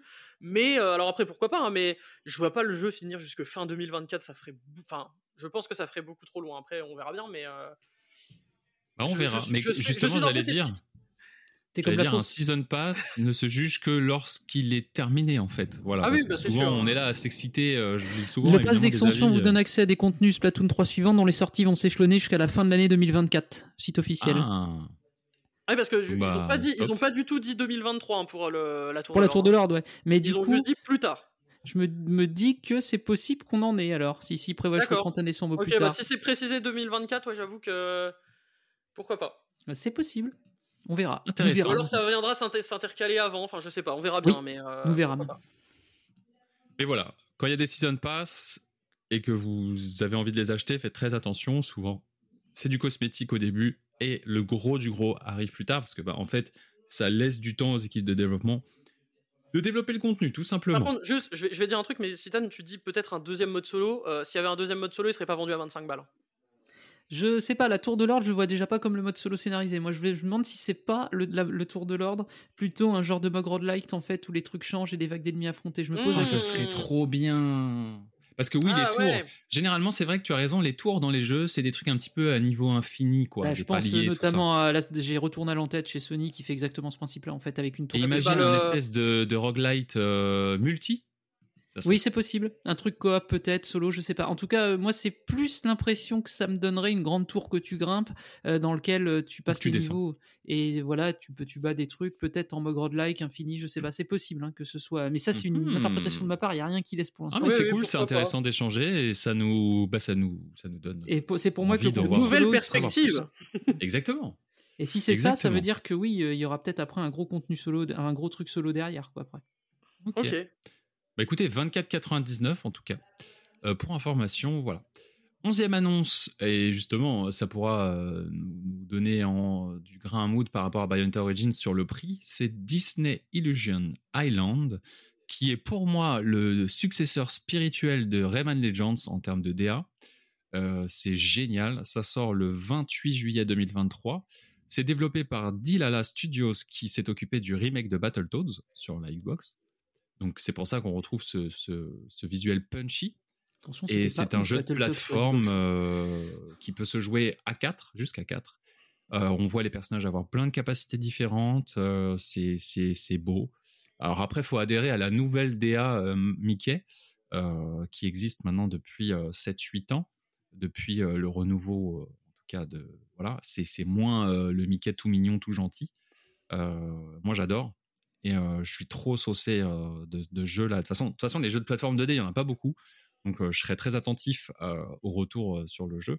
Mais j'ai très envie de- d'avoir ce jeu et d'y jouer en famille. Ça a l'air beaucoup trop Bah, en, tout cool, cas, en tout cas, je pense que le, enfin, le- l'aspect que tu mets en, en avant d'avoir un successeur de Rayman, on le voit vraiment dans les animations, les, les, ouais, la façon dont sais, les la façon de personnages sauter, s'étirent et ouais, ouais, euh, il y a vraiment quelque chose. Ça a l'air un peu plus mou euh, que, que Rayman, ça a l'air un peu plus lent, mais euh, c'est vrai qu'on retrouve vachement ce, ce côté-là. Et alors, justement, tu parlais de prix, du coup, le jeu sera vendu à, à 40 balles, donc c'est sûr que 40 euros, ouais.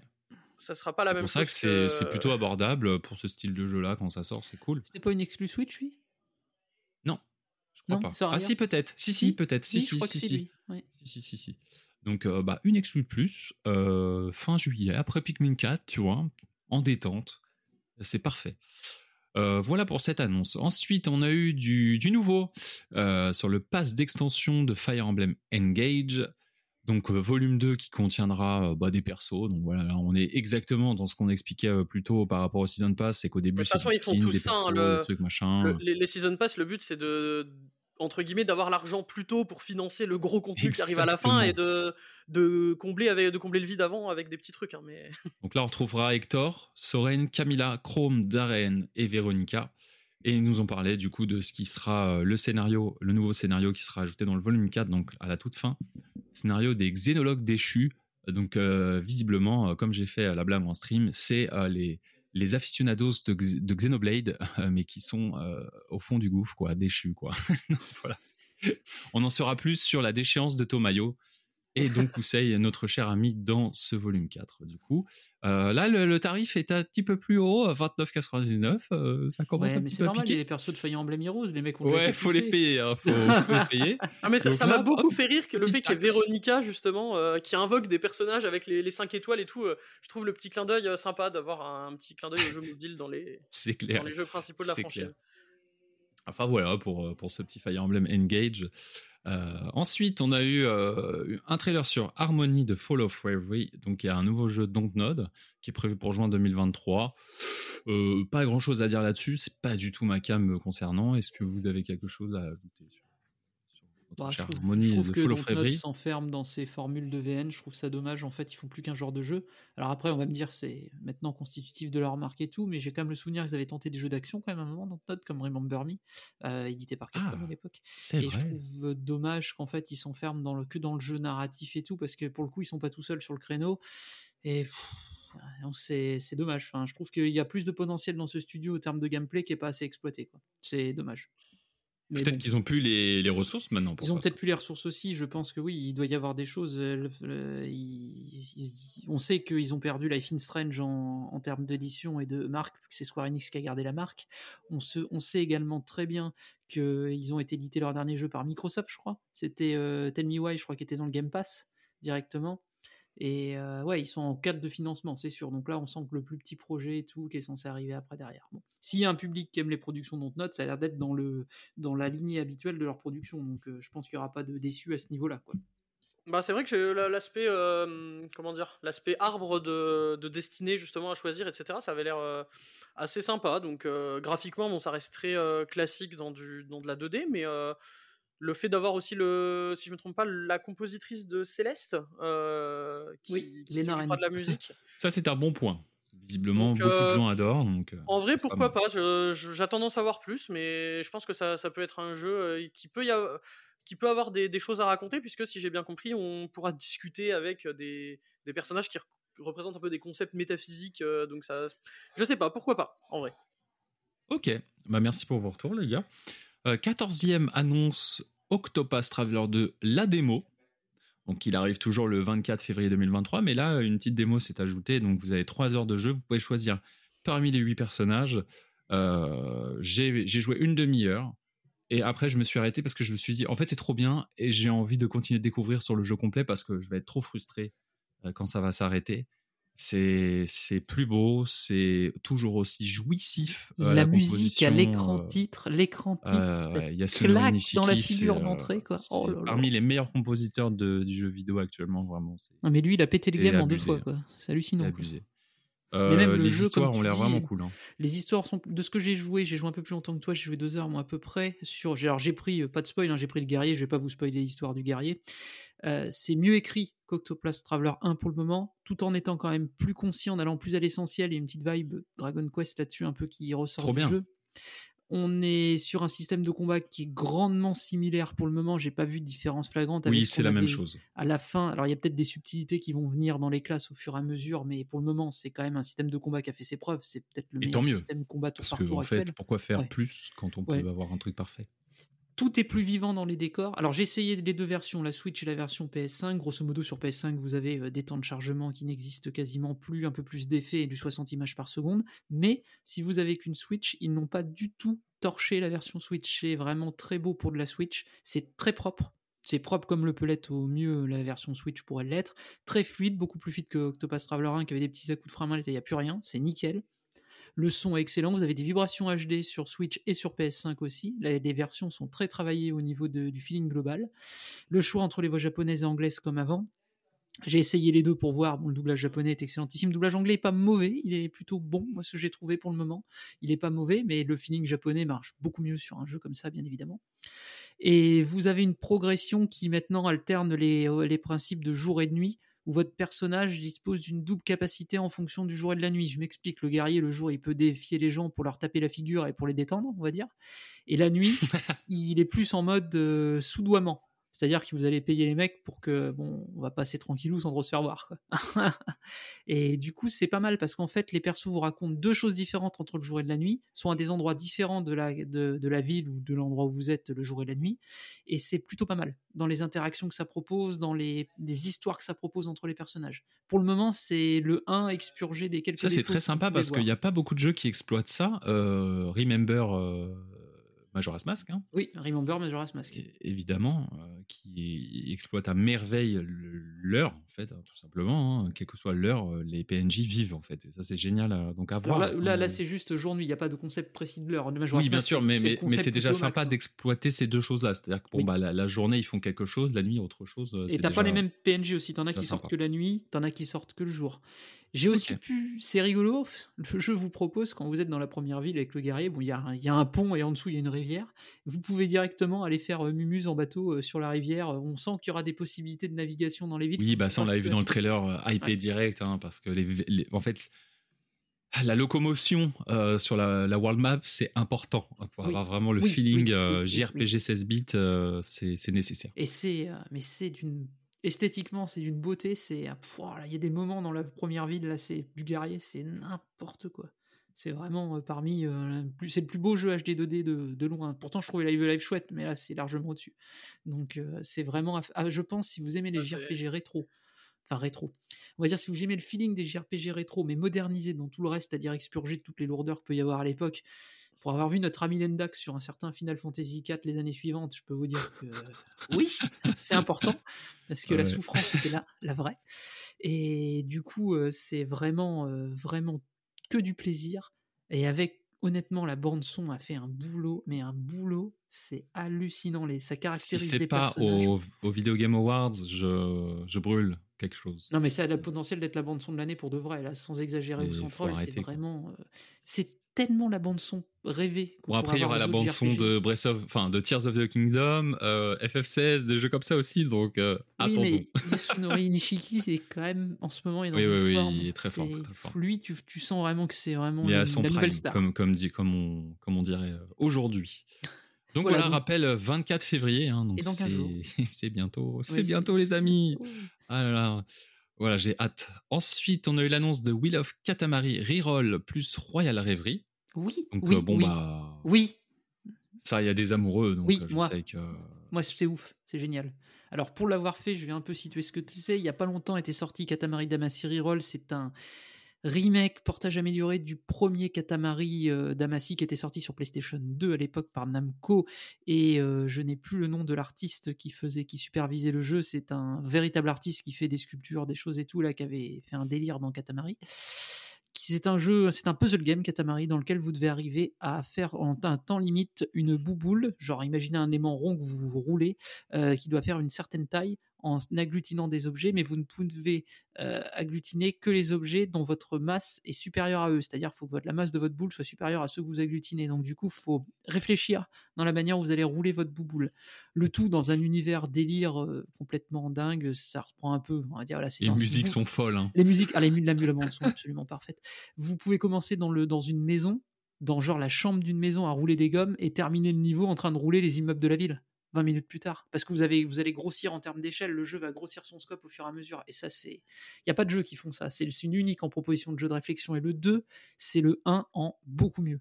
Et j'avais adoré Wheel of Katamari à l'époque de la PS2, moi. Et Donc là, ça, c'est le 2, ça, du coup. c'est le en 2, ouais, remake. c'est oui. Et c'est Day Ah, One, ça. C'est vraiment Day One. Faut juste se mettre dans la tête que la jouabilité de Katamari, c'est qu'on joue qu'avec deux sticks, il n'y a pas d'autres boutons. C'est quelque chose, hein. quand même, la première fois que vous allez mettre les doigts dessus, vous allez faire, mais c'est injouable. Ouais, j'avais eu du mal hein, sur le premier, parce que moi j'avais acheté euh, effectivement le remake du premier sur Switch, j'ai adoré.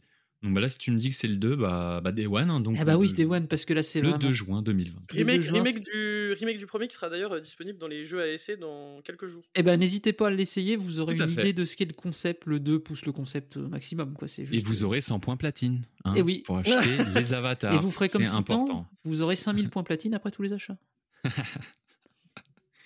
Ok. Donc ensuite, alors là, pareil, euh, je pense que ça sera l'énorme concurrent d'Octopus Traveler de cette année en termes de vibes. Je veux évidemment parler de Sea of Stars. Ouh là là, oui. Donc euh, là, Oui. on, là, on peut-être attention, on peut être sur le l'un des JRPG de l'année aussi, euh, qui qui, qui n'est pas qui n'est pas J d'ailleurs, qui est RPG, mais mais qui qui, qui lorgne euh, sur toutes ces références, clairement, notamment euh, Chrono Ils se- Trigger, Ils se, ils se réclament de Chrono Trigger et c'est pour ça qu'ils ont pris euh, Yasunori Mitsuda en, en compositeur euh, bonus Oh là là. qui a fait quelques Donc sur le euh, papier, sur le reste. euh, déjà sur le papier, sans y jouer, je trouvais ça waouh. Euh, j'ai pareil, pour les mêmes raisons, j'ai joué une demi-heure et après j'ai dit non stop, je veux garder le plus de Bon, surprises. bah, T'inquiète, la démo, elle fait quand ça 40 minutes. hein. Tu te seras Ah bon, pas bah fait ça va alors. J'étais pas très loin alors. Bah, grosso modo, Mais euh, c'est trop bien. Ouais, je partage avec toi, j'y ai fait la démo hier soir, moi. J'ai joué à la démo hier soir. Euh, au bout de 5 minutes, je me suis dit, non, mais c'est vraiment génial. Quoi. Je me suis dit, au bout de 5 minutes, la force, un- ça fourmille de détails. ça fourmille de détails. C'est hallucinant. Ça sointe le respect de Chrono Trigger par tous les ports euh, de la peau, on va dire. Les combats sont vraiment excellents. Alors, la démo n'explique pas trop son système de combat, il vous laisse un petit peu comprendre au fur et à mesure, et j'ai mis un peu de temps à comprendre les subtilités, mais ça a l'air assez riche avec le- la possibilité de casser les grosses attaques des ennemis en faisant une série de coups que le jeu vous indique, hein, vous n'avez pas deviné, et vous avez tant de tours pour la faire. Quand, vous, quand vos persos meurent au combat, il n'y a pas de moyen de les ressusciter, si ce n'est qu'il faut attendre un certain nombre de cours pour qu'ils se réveillent. Ils sont pas morts, ils sont KO. C'est un système un peu particulier, pas trop vu dans le JRPG pour le moment. C'est un petit peu spécial. Vous retrouvez vos MP en FF15. tapant les ennemis. Ou FF15, oui, si, voilà, FF15, effectivement. Ça, c'est clairement inspiré de Final Fantasy XV. Vous retrouvez vos MP en tapant les ennemis, par exemple. En plus d'objets, bien sûr, habituels, mais vous retrouvez vos- en tapant les ennemis. Vous avez des attaques spéciales qui, qui jouent sur le fait de taper plusieurs fois sur les boutons, de maintenir un bouton un certain temps, etc. Des combos entre les personnages. Ah, c'est euh, très Mario et Luigi, j'ai- remarqué. Oui, tu sais, ces côtés-là, euh, euh, je sais pas comment expliquer, mais pendant le pendant l'action. voilà, en on, fait. on rajoute une rythmique, on Oui. rajoute euh, de la réactivité dans du tour par tour, c'est top. Ouais, c'est très bien, c'est top. ça- ça- et en plus, vous n'avez pas de transition comme Chrono Trigger, vous n'avez pas de transition pendant les combats. Vos persos se placent aussitôt Ah, en, génial, ça. d'attaque. Ça, c'est génial. Parce qu'on doit penser son level design, du coup. Oui, voilà. Esthétiquement, c'est d'une beauté. Esthétiquement, c'est hallucinant de beauté le pixel art qui est dedans. C'est vraiment euh, incroyable. Vous avez plein de petits détails comme dit les Dax, le vent dans les tentes, les arbres qui bougent, etc. Des trucs que faisait pas la Super NES, bien sûr, à l'époque. Donc, en beaucoup plus détaillé euh, à ce niveau-là. Et vous avez également des donjons avec des énigmes à la Zelda. Et ça, c'est vachement bien. Ça, c'est vachement bien, vachement bien. Ça, c'est la petite euh, surprise. grosse affaire à suivre, mais le 29 août, je pense qu'on va être nombreux à être là. Alors, moi, j'attendrai la version boîte, quoi qu'il Je advienne. crois qu'elle arrive Day One, je crois. Je crois qu'ils avaient dit qu'ils avaient euh, un Super. éditeur, je crois. Bah, de toute façon, un jeu comme ça, Bien. ils vont avoir un éditeur. hein. Mais... Oui, Et voilà. Et la musique, euh, on entend la musique, une musique de Mitsuda qu'on entend pendant la démo, qui est très bien. Et le reste, même l'autre compositeur, celui qui était le compositeur de The Messenger, est très très bon aussi derrière. Oui, il, a C'est fait, il avait fait déjà une très bonne BO sur euh, The Messenger, donc euh, ça, bon, après la BO, on verra euh, quand il y aura le jeu suivre, complet. à suivre, à suivre. Parce que j'ai toujours un peu peur sur ces jeux qui euh, invitent un compositeur euh, parce que ça lorgne sur euh, du vieux. On verra si Yasunori Mitsuda a la capacité, ou en tout cas a eu l'argent, parce que ça va se jouer là-dessus, hein, de proposer quelque chose de vraiment à la hauteur. Parce que bah, c'est arrivé plein de fois hein, qu'on appelle, je me rappelle de Nobuo Ematsu sur Fantasy Life. Ah, très honnêtement, oui, on retrouvait les vibes, mais bon, c'est pas, euh, c'était pas non plus à, se taper la tête par terre, quoi. En tout cas, ça valait pas ses compositions sur Final Fantasy, ou et ça, quand même, on l'a eu souvent euh, dans l'histoire du JV euh, de faire venir des, compositeurs japonais sur des jeux occidentaux, et ça, j'avoue, j'attends de voir, parce qu'il me suffit pas de marquer le nom non plus. Il faut voir à la fin la cohérence du tout. Mais en tout cas, on est quand même très chaud euh, pour fin août là. Ça va, Oui. être, ça va être trop bien.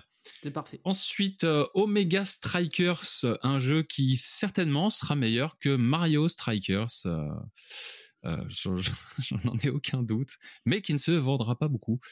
Euh, je Euh, pense. C'est un euh, free-to-play, hein, si je me trompe pas.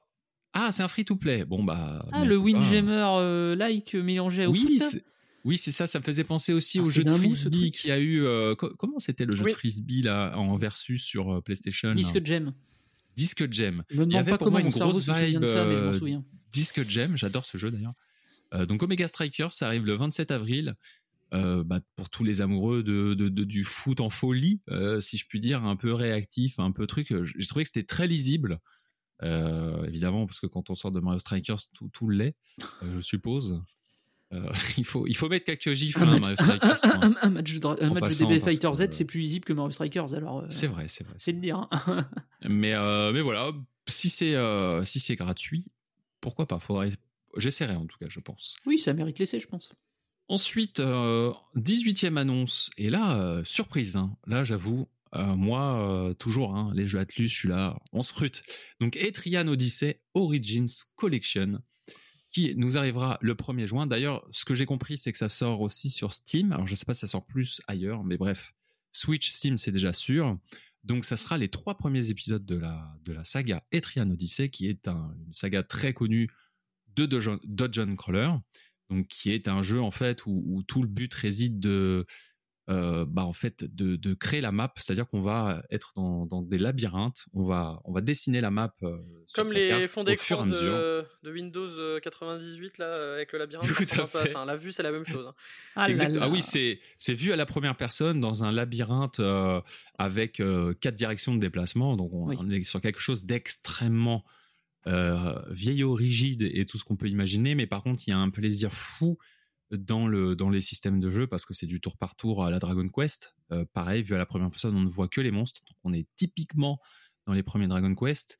Et, euh, et tout le plaisir va résider dans le fait de, bah, de, de trouver son chemin dans le labyrinthe, d'esquiver les pièges, de, de vaincre les monstres parce que la difficulté est, est assez haute dans ces jeux-là. D'ailleurs, ils ont rajouté un nouveau niveau de difficulté qui s'appelle Picnic en anglais. J'étais au sol quand j'ai lu ça euh, parce que vraiment, C'est un je jeu trouvais qui c'est est- c'est un jeu qui est exceptionnel. connu pour être très, très, la difficulté compliqué. hein. pique-nique, euh, c'est absolument génial. Oui, c'est un jeu qui est connu des- pour fesser la figure, hein, quand même, hein, lui. Oui, ça fait la figure. En fait, on- quand on se fait battre toute son équipe, on doit recruter de nouveaux personnages. Donc, c'est de toute façon, c'est un peu dans le Oh, système petit, de plus. de se faire fesser.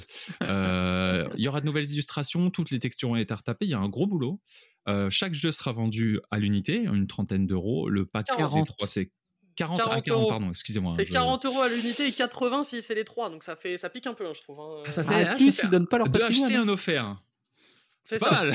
J'aurais dû Ouais, le présenter comme ça. Enfin, littéralement, je, je veux dire, alors ok, peut-être qu'il y a eu du- un super boulot et tout, mais Traduit en français, C'est un peu rigide. Un- Alors oui, ça c'est cool, mais par contre, enfin visuellement, c'est un peu rigide aujourd'hui. Enfin littéralement, c'est des PNG qui clignotent quoi. Donc euh, Tout à fait. Mais, mais, mais c'est bien retapé quand même. Lendax en mec mode qui veut défendre défense. son beefsteak, tu vois.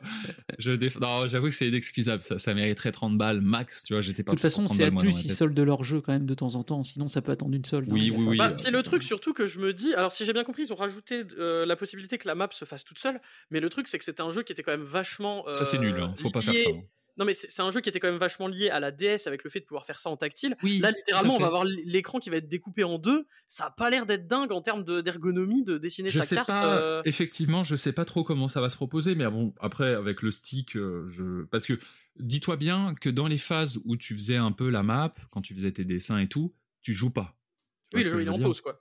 Donc finalement, euh, enfin, c'est pas c'est pas nouveau les dungeon crawlers et, et ce système-là non plus. Je m'inquiète pas trop pour cette transition-là parce que du coup, on passera du temps euh, sur la map hein, finalement. L'écran du dessus, euh, bon bah là, c'était séparé quoi. En fait, c'était plus le côté euh, d'avoir accès à la fonction tactile pour faire sa vie euh, qui était sympa. Mais en vrai, euh, je pense qu'on sera plus précis au stick hein, parce que stylet, c'était pas toujours simple parce que faut savoir qu'en fait. euh, c'était le cas aussi dans Persona Q, c'est qu'en fait tu dessinais vraiment euh, le contour des murs, quoi. C'est toi qui faisais ton chemin, tu vois. Mais au stylet, bon, comme c'était euh, du capacitif, oh, c'était pas si simple que ça de tracer des traits, alors que bon, bah là, tu vas être au stick, tu vas appuyer certainement sur un bouton en même temps. Ça sera, euh, je pense, euh, Alors, très précis. donc, C'est une série que je connais pas bien, mais si je me trompe pas, il y a eu des vrais remakes qui ont été beaucoup plus Oui. bossés que ça, qui sont sortis déjà sur 3DS avec les Trian Odyssey Untold 1 et 2. Oui, Tout à fait. Donc, euh, Donc, euh, à voir, sachant que à là, 4 alors là, euros régulièrement. oui. Sur les Ah oui, comparatifs, sur les comparatifs, faudra attendre euh, bah, les fans hein, euh, qui, qui certainement feront des comparatifs de contenu entre les deux, un peu comme Les fans ont déjà dû commencer les comparatifs. mais, Oui, ouais, oui, on- à mon avis, il faut se renseigner. Euh, ça, sur ça, je peux pas vous dire.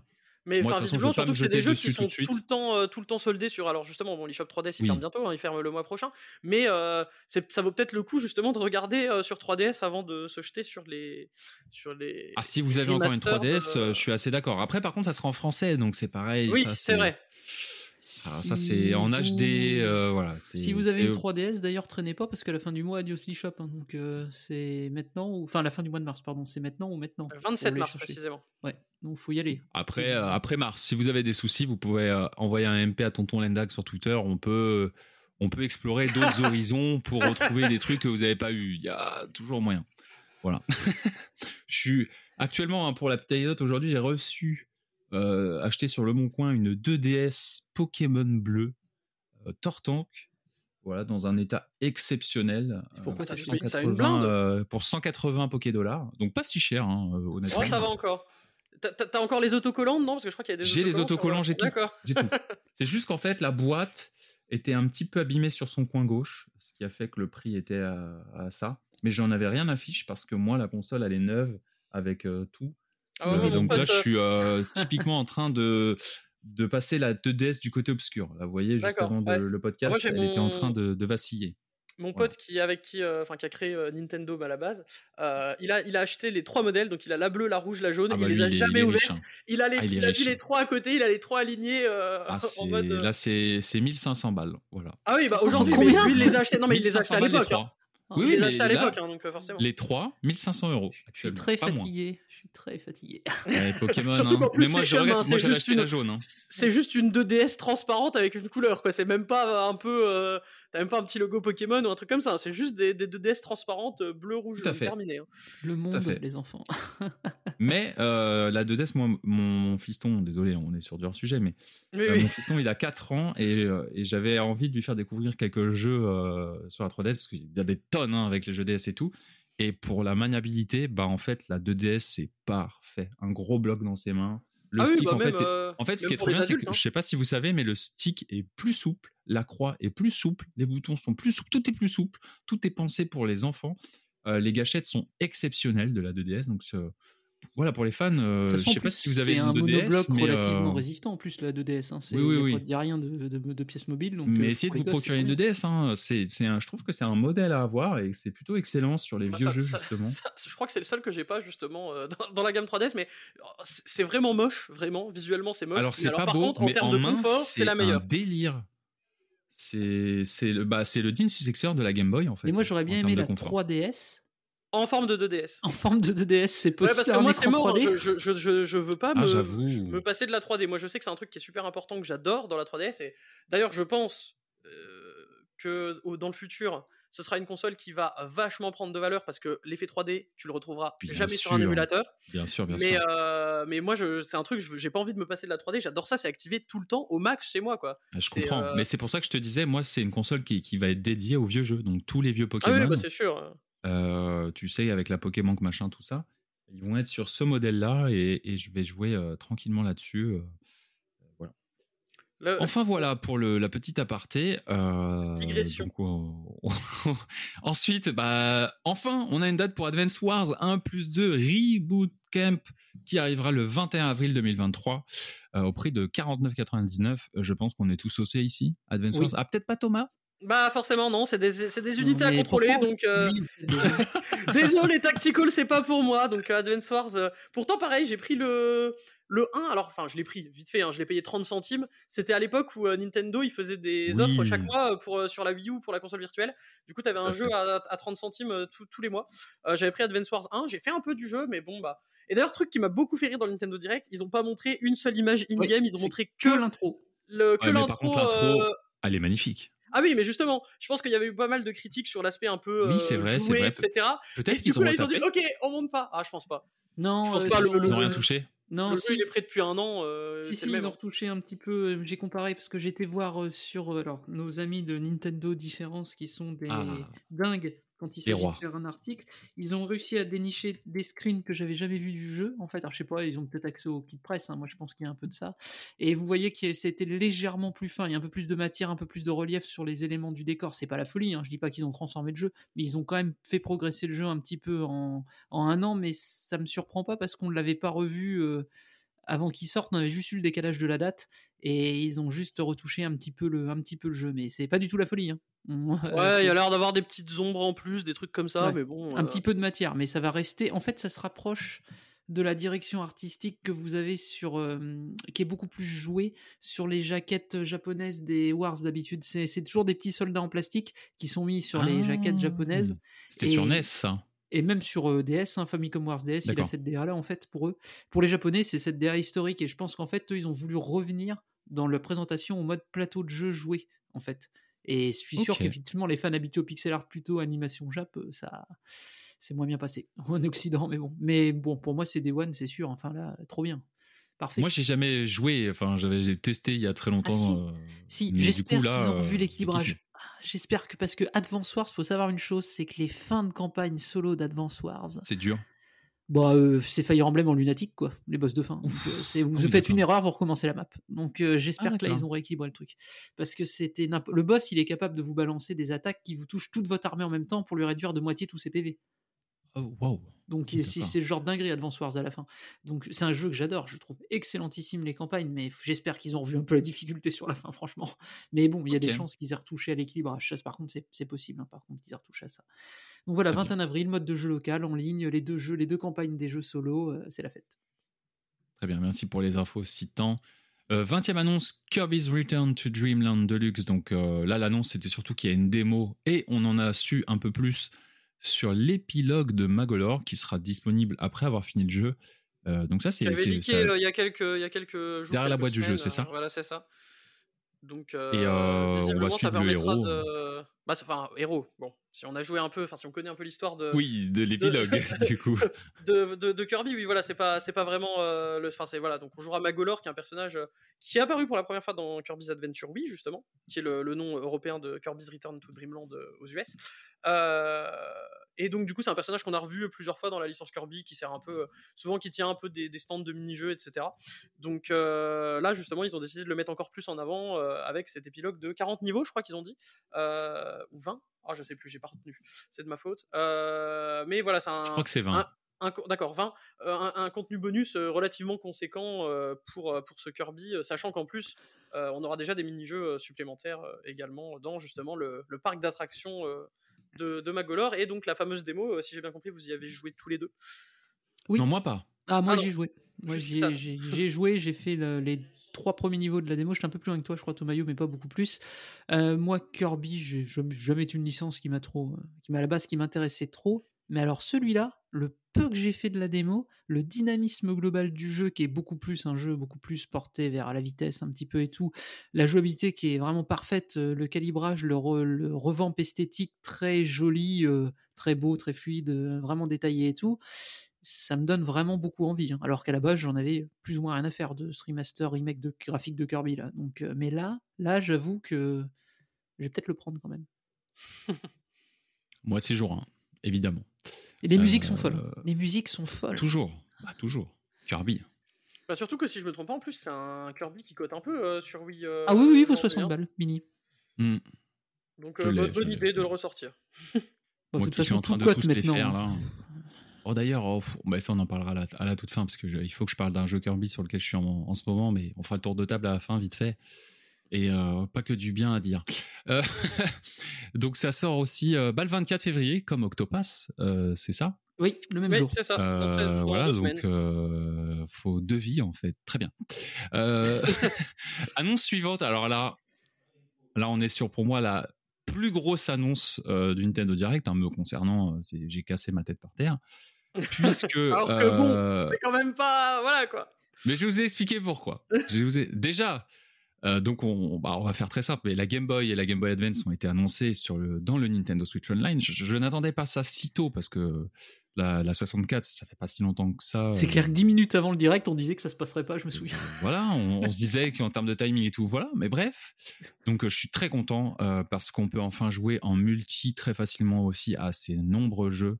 Oui. Euh, faut savoir qu'à l'époque, avoir 4 GBA, euh, 3 câbles Link ou de la merde à chaque fois pour faire des, des multis sur ces jeux, c'était. c'est- en fait, c'est la plupart des jeux, j'ai jamais joué en multi, donc euh, bah trop bien. Euh, et la liste de jeux pour le moment, bon, elle est ce qu'elle est. Hein. euh, on, peut, on peut les citer d'ailleurs sur Game Boy. Donc on a Game Watch Gallery 3, Super Mario Land 2, Link's Awakening DX, Tetris, Kirby's Dream Land, Metroid 2, Wario Land 3, Girls Gold Quest, Alone in the Dark, what the fuck d'ailleurs. Qu'est-ce qu'il Et, euh, et au Japon, ils ont Yakuman aussi, qui est un jeu de mahjong de Intelligent System en exclu. On connaît déjà aussi des jeux à venir, donc euh, il y aura les Zelda Oracle, Pokémon Trading Card Games, Kirby Tilt and Tumble. D'ailleurs, il faut parler de ça. C'est trop Oui. bien euh, que les émulateurs ont des compatibilités avec des jeux comme ça, euh, qui étaient des jeux en fait qui avaient du motion en fait, ou de la vibration ou des trucs comme ça. Oui. Ça, c'est exceptionnel. Ah, je- ça me fait penser, j'avais déjà vu, euh, je ne sais plus, sur une vidéo YouTube, j'avais vu des extraits justement de gens qui speedrunnaient euh, Kirby Tilt and Tumble euh, à la GDQ, et les mecs étaient obligés en fait de jouer avec la GameCube et le Game Boy Player avec la cartouche dedans, et en fait ils avaient la GameCube dans la main qui penchait d'un côté ou de l'autre. Donc c'était- aujourd'hui c'est un jeu, non mais au- aujourd'hui c'est un jeu qui était- ton truc. non, non, mais c'est- en fait, c'est un jeu que tu qui, est- qui était super compliqué à émuler, et donc euh, c'est super Ah bah bien oui. qu'il arrive Ah bah- en, Ah bah oui. qu'il arrive sur, euh, qu'il arrive justement dans, dans, dans ce dans cette Et ça, c'est euh, une Boy excellente nouvelle. Alors là, évidemment, on est dans un segment euh, rétro. Hein. Là, il faut être vieux et, fou. D'ailleurs, c'est marrant ce que tu dis parce que là, on est sur la, on est sur la Game Boy, euh, Game Boy Couleur, grosso modo là, pour les jeux annoncés. Euh, il commence quand même par Super Mario Land 2. C'est marrant ça. Tout à fait. Il commence Qui est ex- par excellent. hein, euh, Oui, c'est un, un- vraiment. Super Mario Land, jeu. c'est génial. On a accès à trois filtres d'images sur Oui. ces jeux-là. Euh, Oui, oui. Donc ça, c'est top aussi. ça, la Game Boy normale, la Game Boy enfin, Pocket, quoi. la Game Boy Color. Parce Ouais. que les, les, les- jeux consoles virtuelles sur 3DS, mais quelle horreur Les trucs, ils étaient gris, ouverts, t'avais pas de couleur. Enfin, je veux dire, quand tu joues à Pokémon bleu, euh, rouge et même jaune, je crois, t'es obligé de jouer en noir et blanc en fait. Non, le jaune, le jaune il est en couleur. C'est oui, c'est que le rouge Le et jaune bleu que t'es obligé de jouer en noir et blanc. Non, sérieusement, c'est. Enfin, aujourd'hui, le noir et blanc, c'est vraiment chaud quoi. Et il y en a qui adorent encore. hein. J'ai vu beaucoup de gens avec le filtre Pocket et tout. Alors j'ai mis, moi, moi, j'ai- moi j'ai mis le, le filtre recréer les sensations originales avec les petits, euh, les petits carrés. Je trouve que ça, ça permet d'avoir. euh, Enfin, les graphismes ils ont été pensés comme ça et donc du coup je trouve que ça rend mieux. Oui, mais c'est par vrai. contre le, Je suis le mode d'accord. Je suis Game Boy, d'accord. le, le- le mode Game Boy Color vraiment quoi c'est. Il est je génial. trouve que c'est indispensable quoi parce que Bien moi ça fait, ça fait partie des choses qui qui expliquaient que je relance. Enfin même si je les avais achetés, les jeux Game Boy sur 3DS je les lance jamais quoi parce que bah même Metroid quoi Metroid en, en noir et blanc où tu distingues rien là voilà t'as un peu de rouge et de bleu c'est quand même un peu voilà c'est un, un peu plus sympa. C'est Il y a- clair. Il y a un jeu que j'espère qui va arriver sur la Game Boy Couleur, qui est un jeu qui est hors de prix à 400 euros pièce sur Game Boy Couleur, c'est euh, Metal, Dracula Gear, Metal. Gear Ghost Babel de Konami. Ah oui Parce que c'est, il est jamais ressorti dans une compile quelle qu'elle soit lui, et c'est un jeu qu'ils auront énormément de mal à revendre comme ça à l'unité. Je pense qu'on a peut-être espoir de le voir arriver sur ce service. et là, Peut-être. ça, va, ça va faire du bien pour pouvoir le refaire. C'est un excellent épisode de Metal Gear en plus. hein. Et on a, Donc, on a déjà euh, des jeux, des jeux Konami sur les. Sur les Hmm. Il y a, applis des- il y a d'émulateur Castlevania sur la NES, Super Castlevania 4 sur je Ah bah non, crois. ils sont, il est pas dans les applis parce qu'ils les, ils les ont revendus dans les Castlevania Non, Classic ils en ont Collection. quand même, je crois, sur l'appli. Il y en a un, pas tous, mais il y en a au moins un sur l'appli NES, je crois. Ah, Là, j'avoue, je crois pas. je hein, je crois qu'on en a un sur NES Mini, mais sur l'appli NES, je crois qu'il y a zéro Castlevania. Ils ont Ah, tout vendu séparé. hein. la NES, la NES Mini. hein, c'est- Donc je me dis peut-être que le. Metal Gear, ils vont, ils vont te faire une Metal Gear Collection avec euh, Ghost Babel et puis les épisodes de MSX ou je ne sais quoi là. euh, C'est possible. euh, Faut pas mais que tu fasses je- des choses comme ça, Tomayo, c'est pas bien. Bah non, mais bah donc, je vais pas te laisser de faux espoirs, tu vois. genre. je, je pense de, de briser la vie des gens des comme ça. espoirs. Non mais Konami, Konami, j'ai pas l'impression qu'ils soient, qu'ils soient en mode je file mes jeux gratos dans les applis Nintendo. Ah non, mais je pense qu'il faut les ça- payer pour ça, je pense. Mais bon, vu que vu qu'ils ont été prêts à payer ces gags, je sais pas combien pour avoir leur jeu, ça va. Ouais, écoute, je sais pas.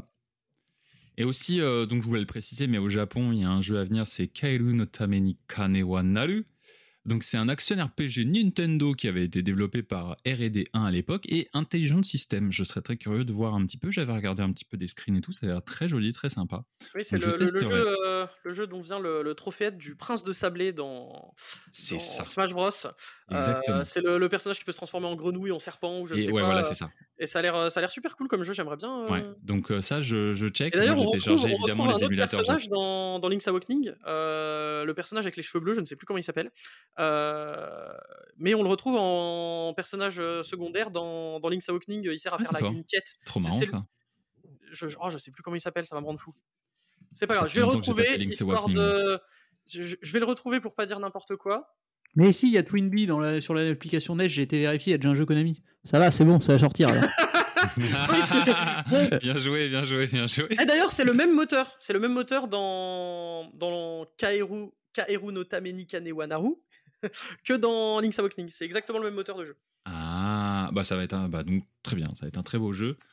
Parfait. Donc ensuite, bah, ils ont annoncé euh, la Game Boy Advance. Donc là, Kulu Kulu Kulurin, euh, excellent jeu. Génial, Super jeu. Mario Advance 4, je l'ai lancé, j'ai halluciné C'est le sur le fait que c'est génial en fait. du 3 C'est du 3. Oui, Mais ça. en fait, je suis choqué parce qu'il y a énormément d'améliorations à droite à gauche et en fait, c'est juste trop bien parce qu'il y a à la fois l'effet nostalgique, mais il y a là aussi à la fois, oh, ils ont rajouté un son ici, ils ont rajouté ça ici, un truc par là.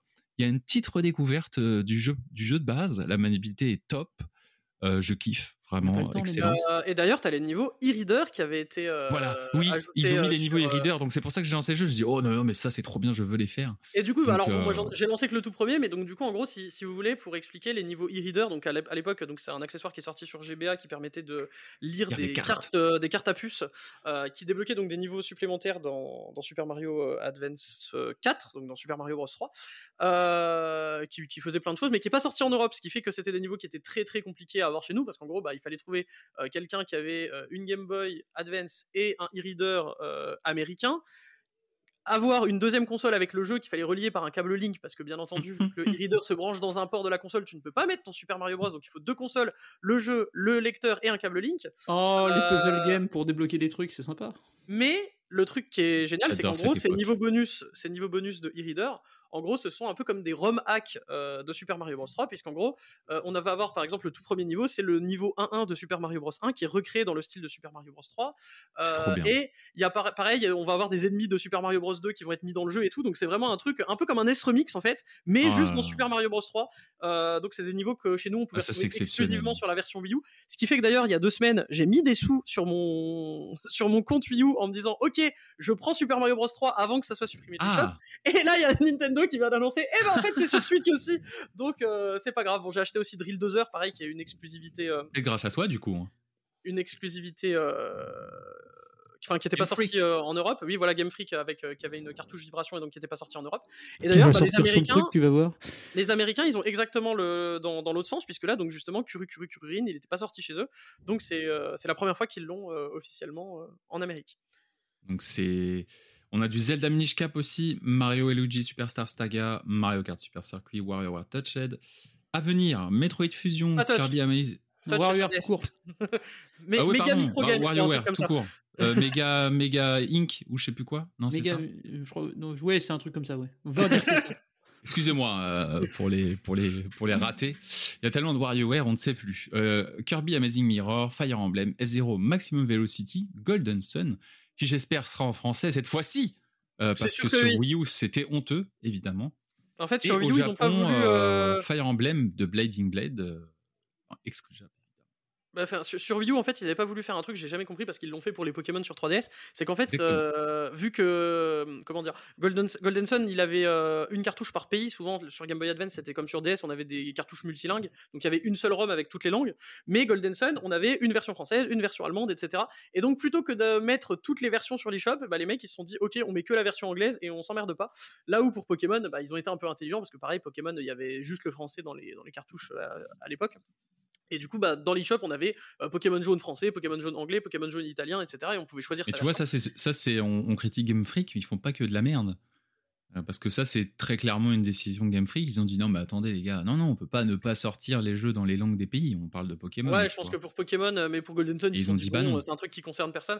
Là, en tout cas, de ce qu'on a vu, euh, on a déjà eu des jeux en, en français euh, allemand sur euh, les différents Ouais, c'est déjà le cas là sur les jeux Game Boy et Game Boy Advance. euh, Zelda, les Zelda sont en Ah oui, c'est français, ça, Zelda vois, DX, donc, euh, Zelda DX, Zelda DX, on a version bon, américaine en anglais, là, et on a version française et version allemande séparées. Mais Oui. on avait eu la même chose exactement sur 64 avec Pokémon Ouais. Snap et Pokémon. euh, Tout à fait. En fait, tous les jeux qui ont- tous les en jeux très populaires euh, comme Pokémon ou alors les jeux à histoire, hein, parce que bah, même si c'est un jeu d'aventure, Zelda, il n'y a pas beaucoup d'histoire, il y a quand même une histoire. Tout ça, il y a une VF à chaque fois. Par contre, pour tout ce qui est un peu plateforme, euh, jeux de course, euh, tout ça comme Wario Land et tout, par contre, là, il n'y a pas le. C'est un peu dommage d'ailleurs pour Wario Land 3 de ne pas avoir la, la- la VF. Euh, mais bon, voilà, ils se sont dit que c'était pas, c'était pas le cœur du jeu. pas Bizarrement, grave. Bizarrement, ils n'ont pas poussé le truc pour la NES et la Super Nintendo, puisqu'on se retrouve avec euh, Zelda A Link to the Past en anglais. Mais bon, Oui, malheureusement, euh, ouais, ça c'est un peu chiant, c'est ce petit truc avec Nintendo de bon, il y a des améliorations au bout d'un certain temps, par contre, euh, le rétroactif chez eux, pas trop. Euh, après, je peux ça, comprendre de mettre la version 60 Hz, quoi, mais bon, euh, c'est un peu dommage, quoi. C'est pour ça aussi, d'ailleurs, que pareil, Moi, je me dis euh, que je vais me faire ma collection de jeux Super Nintendo sur Wii U aussi, parce que j'aimerais bien avoir les versions en VF. Mais bon, Ça pique après. ouais, c'est ça, ça va. euh, Là, je pense que je vais mettre, je pense que je vais mettre 200 ou 300 balles avant la fin du mois prochain pour acheter tout ce que je veux sur les, les eShop 3DS et Wii U, hein, mais bon, c'est pas grave. je te comprends. En tout cas, voilà, moi je suis très heureux parce que euh, j'en avais parlé, je crois, en plus au podcast précédent, mais euh, moi j'attends depuis longtemps que les rumeurs sur les leaks euh, potentiels des Pokémon sur Nintendo Switch euh, soient vraies. Bon, bah là, euh, avec Pokémon Trading Card Game, bon, bah on sait que Pokémon va arriver sur ça. T'avais pas la liste, on n'avait pas une liste qui était parue?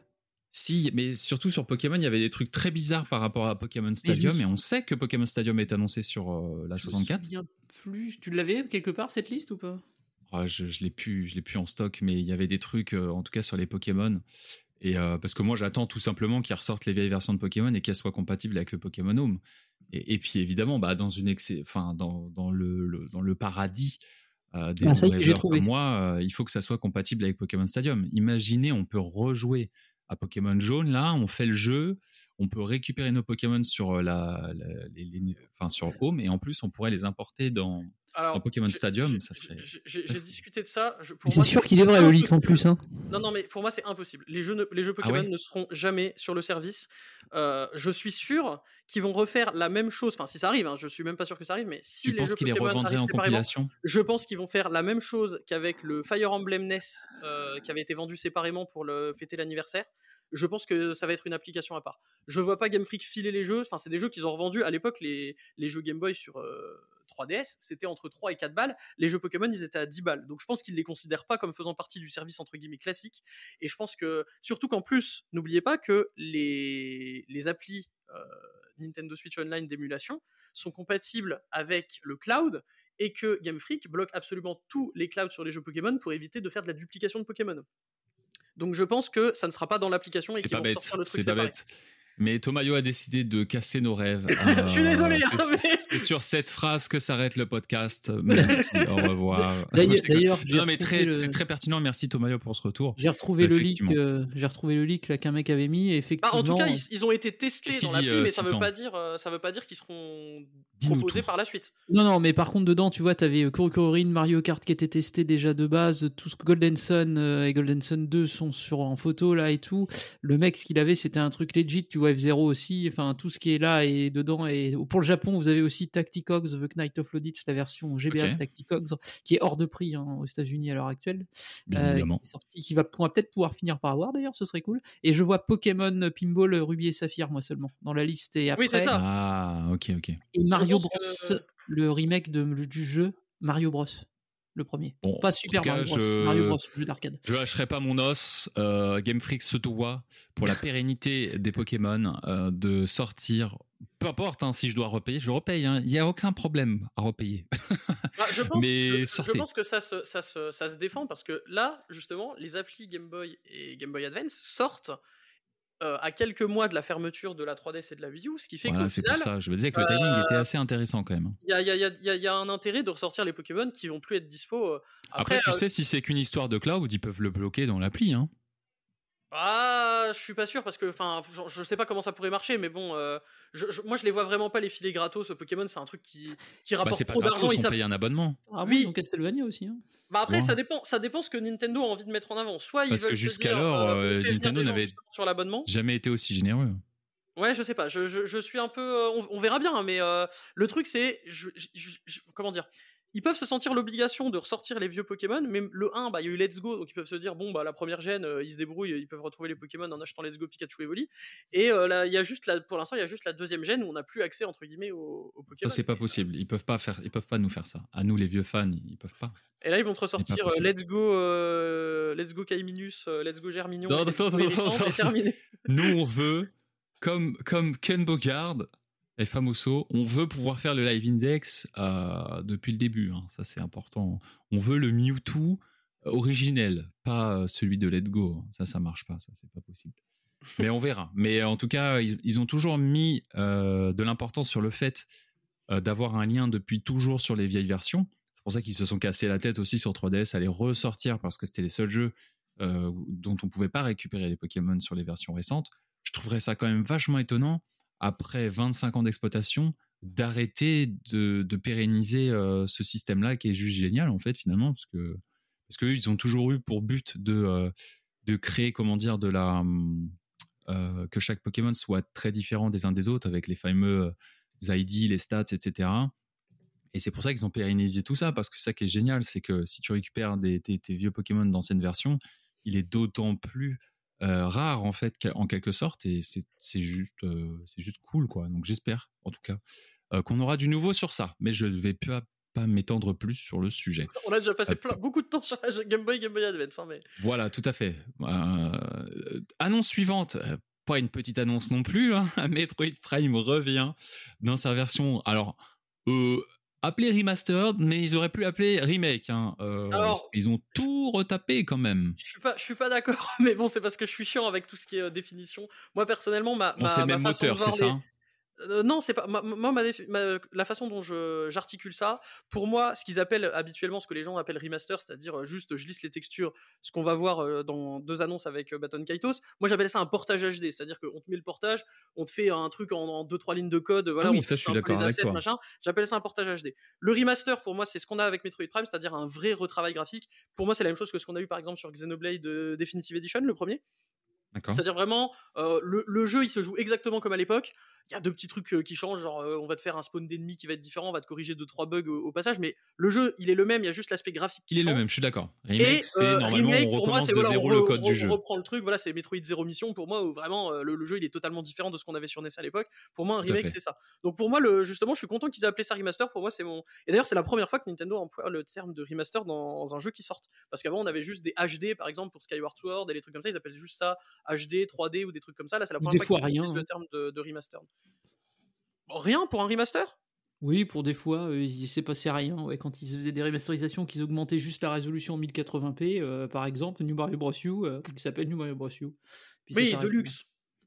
Oui, de luxe, mais même, ouais, non, ouais, même pas. C'est des fois tu te demandes, mais. Ouais, euh, je sais pas, mais euh, ok. Non, mais de toute façon, la nomenclature de ces trucs-là chez les éditeurs, c'est plus du marketing qu'autre chose. Je suis d'accord avec toi sur le, le global de la définition qu'on pourrait avoir, hein, euh, mais euh, les éditeurs, j'ai l'impression que c'est en fonction de ce qui leur passe dans la tête, hein, vraiment. Mais en tout cas, en tout cas, enfin vraiment, moi, je suis super content de, du boulot graphique qu'ils ont fait sur Metroid Prime. Alors, Oui, il forcément, je comprends que ceux qui n'ont pas joué au Prime 1, 2, 3 sont un Bah, Il peu y en a, ils se rendent pas compte. pense- hein, euh. Non, non, mais je, je pense qu'il y a des gens qui auraient préféré avoir la trilogie avec moins de boulot graphique Mais qui? Parce que ça leur Qui? permettrait d'avoir. Ouais, Bah, mais ces gens-là sont. C'est qui? sont C'est pas des les fans de qui Metroid Prime. hein. déjà ou quoi? Le Parce que franchement, il y a personne qui veut se retaper les vieilles versions. Ah non, que- justement, c'est pas les fans parce que les fans, je pense qu'ils sont tous très heureux d'avoir un. un Ah, moi, moi, je suis super content. Je suis super content. Puis, comme je dis, le jeu, il est à 40 balles. Euh, J'attends. Bon, je, je- je- je suis un peu dégoûté de devoir attendre 3 semaines pour. pour Le la 3 version mars. Voilà, c'est ça. Parce que, Précisons-le. pas- du coup, ils ont shadow drop le jeu sur eLshop et donc euh, là, Ah, c'est ouf, hein, quand même, physique, euh, sortira le 3 mars aux États-Unis. C'est rare, 28 hein, de la part- Est-ce que c'est pas une première pour Nintendo sur un jeu d'une telle ampleur? Ouais, bah après, je pense que c'est pas quelque chose qui dont ils attendent beaucoup de ventes. Je ne sais pas trop. euh, Je, je- j'ai- Parce que c'est hein, vachement des- stylé quand t'es fan de quelque chose, t'arrives, ils te disent Allez, go, c'est Et dispo. surtout, Quoi, c'est la preuve que Retro Studio est pas mort. hein. Au cas où il y en a Ah qui oui, parce que du coup, c'est eux qui se sont occupés du remaster, c'est Oui. ça? Avec d'autres, avec d'autres boîtes, en gros, il y a plusieurs. euh, Enfin, Retro Studio a chapeauté le truc, mais il y a quelques petites boîtes qui ont, qui ont filé de l'aide. Et la rumeur voudrait que ces petites boîtes en question, euh, une fois que Retro a bossé sur le remaster du 1, euh, S'occupent les du boîtes 2 et du 3 question vont puisqu'ils auraient les- outils petites pour. boîtes Voilà, c'est ça. Les petites boîtes J'ai un s'occuperaient du 2 et du doute 3. qu'ils confient leur techno en externe, moi. Parce que c'est leur moteur. C'est le moteur de, interne de Retro Studio. J'ai pas le souvenir Le que moteur qui Nintendo s'appelle Rude, ses c'est moteurs en externe, moi, quand même. Souvent. Ils sont plutôt conservateurs là-dessus. Bah, ça sauf, que si c'est des, sauf si c'est des studios maison, hein, Nintendo. Hein. Bah, c'est Iron Qui Galaxy dans la rumeur, hein, c'est des externes. Ah mince. Bon, bah. Donc, euh, c'est les mecs qui ont fait le portage de Skyrim. Après, tu sais, si c'est hein. bien, si c'est bien, si c'est bien fait contractuellement parlant, euh, Ouais, ouais, ouais, parce que c'est parce que c'est de la techno euh, il pure n'y a, aucun risque, hein, en vrai. hein. Tu sais, si c'est en Ouais. termes de confidentialité, si c'est bien fait, il n'y a pas. En tout cas, moi, il y a un J'ai truc sur lequel jamais trop vu un tiers utiliser un moteur Nintendo, même quand il s'agissait de, de, de toucher C'est à des vrai, trucs. vrai. Enfin, pour faire des jeux avec un- Ouais. une évolution du moteur. Les vieux trucs, oui, bien sûr, ça, ils y ont touché, mais Tantalus, par exemple, pour Skyward Sword, mais euh, ils touchent pas, ils touchent pas normalement trop au truc. Mais je sais pas, peut-être. Écoute, que- on verra bien. Mais en attendant, faut que ça se vende un peu, sinon il y aura juste pas de 2 et de 3, ça c'est sûr. Oh, je m'inquiète pas trop, oui, euh, je pense vu que ça comment va le se jeu vendre, hein, il y a. a- La hype Euh, était largement présente et. euh, Ah bah ça fait planter l'eShop, donc oui, la hype était présente. Oui. Après, c'était peut-être pour la démo de Sea of Stars, tu ne peux pas savoir. ouais, alors. euh, Non, apparemment, c'est les en vrai- Américains qui ont fait planter l'eShop, hein, donc. C'est En la vrai, je pense que la Game c'est Boy, la Game Boy et la Game Boy Advance en étant Oui, gratos, bah oui, je pense que ouais, c'est pas mal, on était pas mal à essayer de le télécharger ouais, aussi. Il y a un truc sur lequel je suis très très content euh, de ce remaster de Metroid Prime, c'est les quatre modes de contrôle qu'il Oui. propose. Ah oui, Parce que. J'avais terriblement peur, j'avais terriblement peur de Metroid Prime 4, de ce qu'on allait avoir en termes de, de maniabilité, parce que moi je suis quelqu'un qui n'a pas eu de GameCube, euh, donc j'ai découvert la trilogie Metroid Prime sur Wii avec le pointeur. Et quand- Mmh. quand on me parlait de la maniabilité GameCube, j'étais en mode c'est pas possible, je ne peux pas jouer à Metroid Prime comme ça. Alors, j'ai pas encore le jeu parce que donc je l'ai pas je l'ai pas téléchargé, j'attends la version boîte, mais euh, je me dis que il propose à la fois le style pointeur qui est beaucoup moins euh, précis parce que donc là on n'a pas de sensor bar sur euh, Switch et ça se fait donc avec euh, l'accéléromètre. Et donc c'est souvent quelque chose dans les quelques jeux qui ont utilisé ça, notamment par exemple dans Super Mario Galaxy, dans 3D All Star, euh, le pointeur est beaucoup moins précis, il faut toujours le recentrer, donc c'est un peu moins bien qu'à l'époque. Mais j'attends quand même de tester sur Metroid Prime ce que ça va donner. Et si je vois que ça marche pas, euh, il y a toujours le mode gyroscope, un peu façon Splatoon, euh, qui est proposé. Et donc je suis Ça, super bien, content ouais. qu'ils mettent ça, qu'ils mettent ça dedans parce que je me dis quoi qu'il arrive, je vais trouver une maniabilité qui va me convaincre pour qui va me, me convenir pour Metroid Prime. Et euh, je sais qu'ils proposeront ça aussi dans le dans le 4 euh, derrière. Quoi. Tout à fait. Bon, on est tous saucés, on va tous Apparemment, l'acheter en boîte. les premiers retours, j'ai juste lu rapidement le, le compte rendu parce qu'il a pas eu le temps de faire une vidéo de d'un mec de John Lyman, un des mecs qui s'occupe de Digital Foundry hein, et tout. Il l'a classé parmi les meilleurs remakes qu'il ait vus graphiques de ces dernières années. Il le mettait au niveau de Demon's Souls, sup- bien sûr pas au niveau de le rendu final, mais au niveau du boulot. Oui, mais au niveau de l'ambition, au niveau de l'ambition, boulot en fait. pour de la Switch, c'est incroyable qu'ils aient réussi à sortir ça. Quoi. Et, euh, et ça confirme que Retro a pas perdu ses ingénieurs aussi, au passage. C'est très bien. Bah écoutez, euh, bah, que de bonnes nouvelles. Ensuite, on a, on a parlé de ce qui va être euh, non pas un petit jeu, mais Master Detective Archives Rain Code, donc qui est évidemment euh, un jeu développé par les équipes de Danganronpa, euh, en tout cas qui est, qui est écrite par la tête, les têtes pensantes de Danganronpa. Ça sort le 30 juin, on a enfin une date, et c'est beau, hein, c'est beau sa mère. Ça a l'air tellement Sauf la boîte, la boîte ambitieux. est horrible. Je sais pas pourquoi ils ont mis ce- cet artwork là sur la boîte, bon c'est un autre truc. elle est vraiment moche. hein. Si vous, vous cherchez sur internet, je, je comprends pas euh, ce, ce design, mais c'est pas grave. Ah bah ça, c'est... D'ailleurs, il y aura une, euh, une édition, il y aura une édition collector, aussi. Alors, ça n'a pas été, ça a pas été annoncé dans le direct. sur le avec, store de, de, bah, de Spike une- Chunsoft. une peluche, un, un steelbook, La euh, totale, puis un quoi. petit artbook, quoi, nickel. Mais en tout cas, ça avait l'air, euh, ça, ça- ça avait l'air très sympa. Bah, pareil, hein, on retrouve un peu euh, comme ce qu'on avait dans Decapolis, le côté un peu enquête. Tout Sauf fait, que ouais. si j'ai bien compris, tous les personnages vont avoir un, un pouvoir spécifique. Donc ça se rapproche un peu de Ace Attorney. Justement, on avait ça de pouvoir euh, lire dans les pensées ou des trucs comme ça, de pouvoir détecter des sons très faibles, etc. Donc c'est en tout cas, ça a l'air, ça a l'air très sympa. Moi, je sais que Danganronpa, j'adhère pas parce que je trouve ça vraiment trop barré. Je, je- j'arrive pas à croire à l'histoire une seule seconde. Donc, euh, je vais peut-être me renseigner sur celui-là parce que ça a l'air un peu plus, euh, je sais pas. Bah, ça- ça- ça a déjà, c'est plus de- ambitieux, on le voit hein, dans la mise en scène, dans les possibilités. euh, ça va bien au-delà d'un visual novel. Euh, Il y a un gros gap euh, déjà par D'ailleurs, on sait si ce sera en français ou pas? Oui, oui, c'est en français. Oui, c'est en français, je crois, Rancode, oui. Oui, tout à fait. Parce que, Dan- parce que c'était que en anglais, donc euh, Oui, oui. C'est c'est en français Danganronpa depuis le 3 qui est sorti sur PS, je crois. Donc euh, bon, ça, ils font attention maintenant à, à ça. Euh, voilà, voilà. Bah, c'est bien, ça va nous faire une bonne transition pour le jeu suivant. Oui, tout à fait, euh, mon très cher. Alors, ça avait été leaké en euh, voilà, un petit peu ces dernières semaines. Mais oui, Baton Kaitos 1 et 2 HD Remaster euh, ou portage HD arrive cet Oui, été ça. sur Switch en 2023. Et euh, bah, franchement, moi, à titre personnel, je suis très content en tout cas de, de ce qu'ils ont fait du portage. J'avais très peur que ce soit un, un remake qui casse euh, le- les- graphique, ouais. les, les mythiques euh, scènes en 2D, les mythiques arrière-plans, backgrounds euh, qui ouais. sont fantastiques.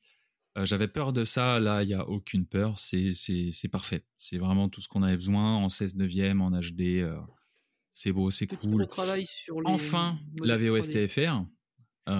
Donc on aura la VO pour les deux jeux. Par contre, le, le deuxième, Origins, ne sera pas traduit en français. Ça, C'est un peu chiant quand même. hein, on va Sega pas se.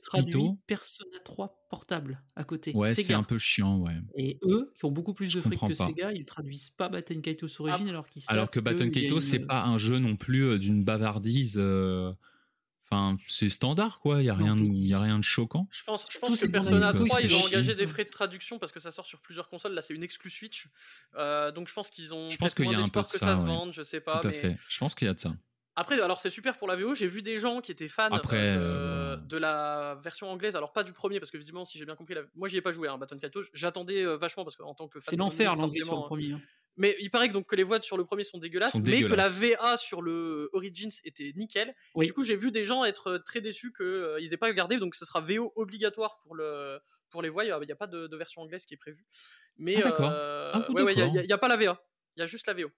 Ah oui, donc ça c'est c'est une grosse douille pour les, Et le truc, pour le les truc, Anglais qui et est, le, truc, Américains, qui- ça. le truc qui est très drôle, c'est que dans le dans la FAQ euh, sur le jeu, ils disent euh, quel est le contenu qui sera ajouté à Baton Kaitos? Et t'as une petite réponse en dessous. Aucun contenu n'a été, euh, enfin en gros, aucun contenu contenu ne sera rajouté, mais bien entendu aucun contenu n'est retiré non plus. Oui, bah vous avez juste retiré la les voix anglaises, mais c'est pas grave, c'est pas du contenu. Ouais, euh. c'est- bon bah tant pis pour les les, les Anglais. hein. Peut-être que moi, les Anglais auront la chance. Peut-être que les Anglais auront la chance. Je dis bien la chance de voir euh, peut-être venir un petit DLC avec les voix. À un moment donné, on peut au moins leur espérer ça parce que c'est ça peut-être n'arrivera pas. c'est peut-être une question de place sur la cartouche, hein, Batten Kaitos. C'est pour minimiser les coûts aussi. hein.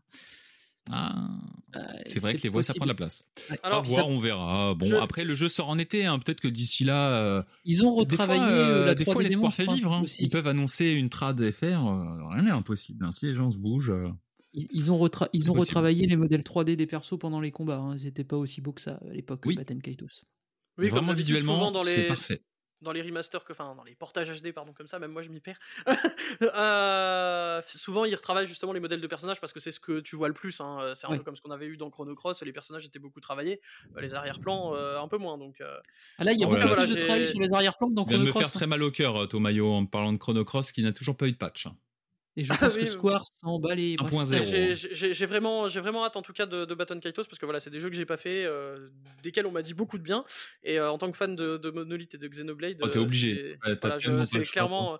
En tout cas, en termes de prix, euh, Oh, on n'a pas eu, on n'a pas eu de- d'annonce parce que les jeux sont Oh, pas encore en 60 balles. précommande. 60 balles, oui. Bah, pas sûr, 60 parce balles. que j'ai vu euh, un, un revendeur au- en Espagne qui vend le jeu à 45.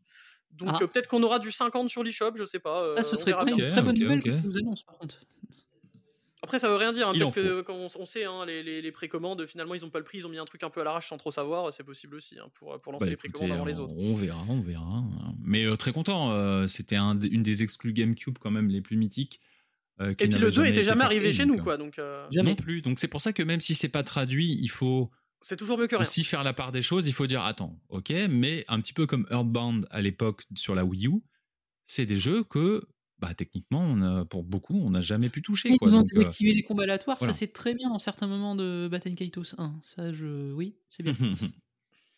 Mais voilà, été 2023, une fois de plus, l'été est déjà bien bouché, euh, c'est abusé. Annonce suivante, le retour de Fantasy Life, euh, The Girl Who Steals Time. Fantasy Life, En- aïe. Je sais pas pourquoi ils ont rajouté un oui, i, Fantasy il Life, est là. aïe, tout à fait. Il est là, en plus devant moi, je me dis que c'est? C'est une coquille? Ah eh ben non, il est là, Fantasy Life, aïe. Donc euh, pas plus d'infos qu'un 2023, mais bon bah euh, on retrouve voilà tout ce qui a fonctionné à l'époque, hein, un mélange entre action RPG, Animal Crossing. euh, voilà, il n'y a rien à ajouter. Les fans sont très contents. Mais c'est Ah bah, encore c'est un un, jeu- jeu level 5. hein. Oui, c'est ça. Et oui, bien sûr. Le retour un- de. Le retour en, en force de level 5, euh, on va, Est-ce que reparler Nobu, juste Nobuo. Mais, Uematsu reviendra à la composition sur certains tracks? Mais en tout Ah. cas, j'ai vu beaucoup, beaucoup de gens euh, contents parce que c'est un jeu Fantasy Life qui avait bien euh, fait parler. Ah, il- Alors, en France, ouais. j'ai vu pas mal de gens qui sont fans du jeu 3DS. Il y en a Euh, beaucoup, beaucoup. Et ouais, ouais, c'est un, jeu qui a, qui a- qui a bien marqué les gens, euh, bah, justement avec ce, ce mélange un peu combat et, et simulation de vie à l'Animal Crossing. Et j'ai vu beaucoup de gens euh, très contents de, de voir qu'il allait avoir une suite parce que, euh, si je me trompe pas, il y avait eu un, un jeu sur mobile et les gens pensaient que justement ils allaient arrêter de faire entre guillemets des vrais euh, jeux Fantasy Life, mais euh, finalement ils reviennent sur Switch quand même. Euh, on sait si c'est une exclue ou ça sort ailleurs? Fantasy Life? Hmm, Je ne sais pas. Je sais pas, Batten Kaitos, c'est sûr, c'en est une, mais. euh, Ok, bah je vais, je vais essayer Life, de je ne sais regarder. pas. Je vais regarder vite fait en même temps. ouais, euh. Euh, même temps- suivante a fait du bruit. Clairement, c'est Euh, le, le- mon, mon tweet du direct qui a été le plus vu, ça a été partagé, mais j'ai- pas compris. hein. Mon, mon tweet, il a fait la moitié du nombre de vues de Nintendo France. J'ai pas compris. euh, Il y a des gens, ça c'est parti de, dans tous les sens. Mais voilà donc Professor Layton and the New sûr, ça. World of Steam. Oui.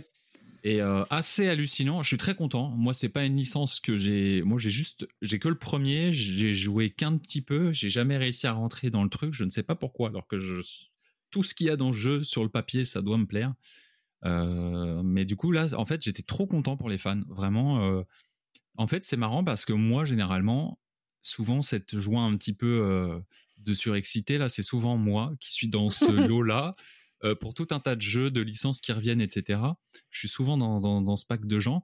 Et là, une fois, pas pour une fois, pas du tout. Et j'étais trop content de voir cette génération de joueurs fans de Letton, fans de Fantasy Life, et du coup fans de Level 5. En fait, on se rend compte aussi. Donc c'est pour ça que ça fait plaisir de voir Level 5 revenir en force, parce qu'on se rend compte que c'était un acteur majeur du jeu vidéo japonais bah, pendant une longue époque, quand même, DS, 3DS notamment. Et je suis très content de, de tout ça. Donc, alors évidemment, on n'a rien vu du jeu, mais par contre, sur la DA, bah, si ça suit vraiment ce qu'on voit, c'est exceptionnel. hein.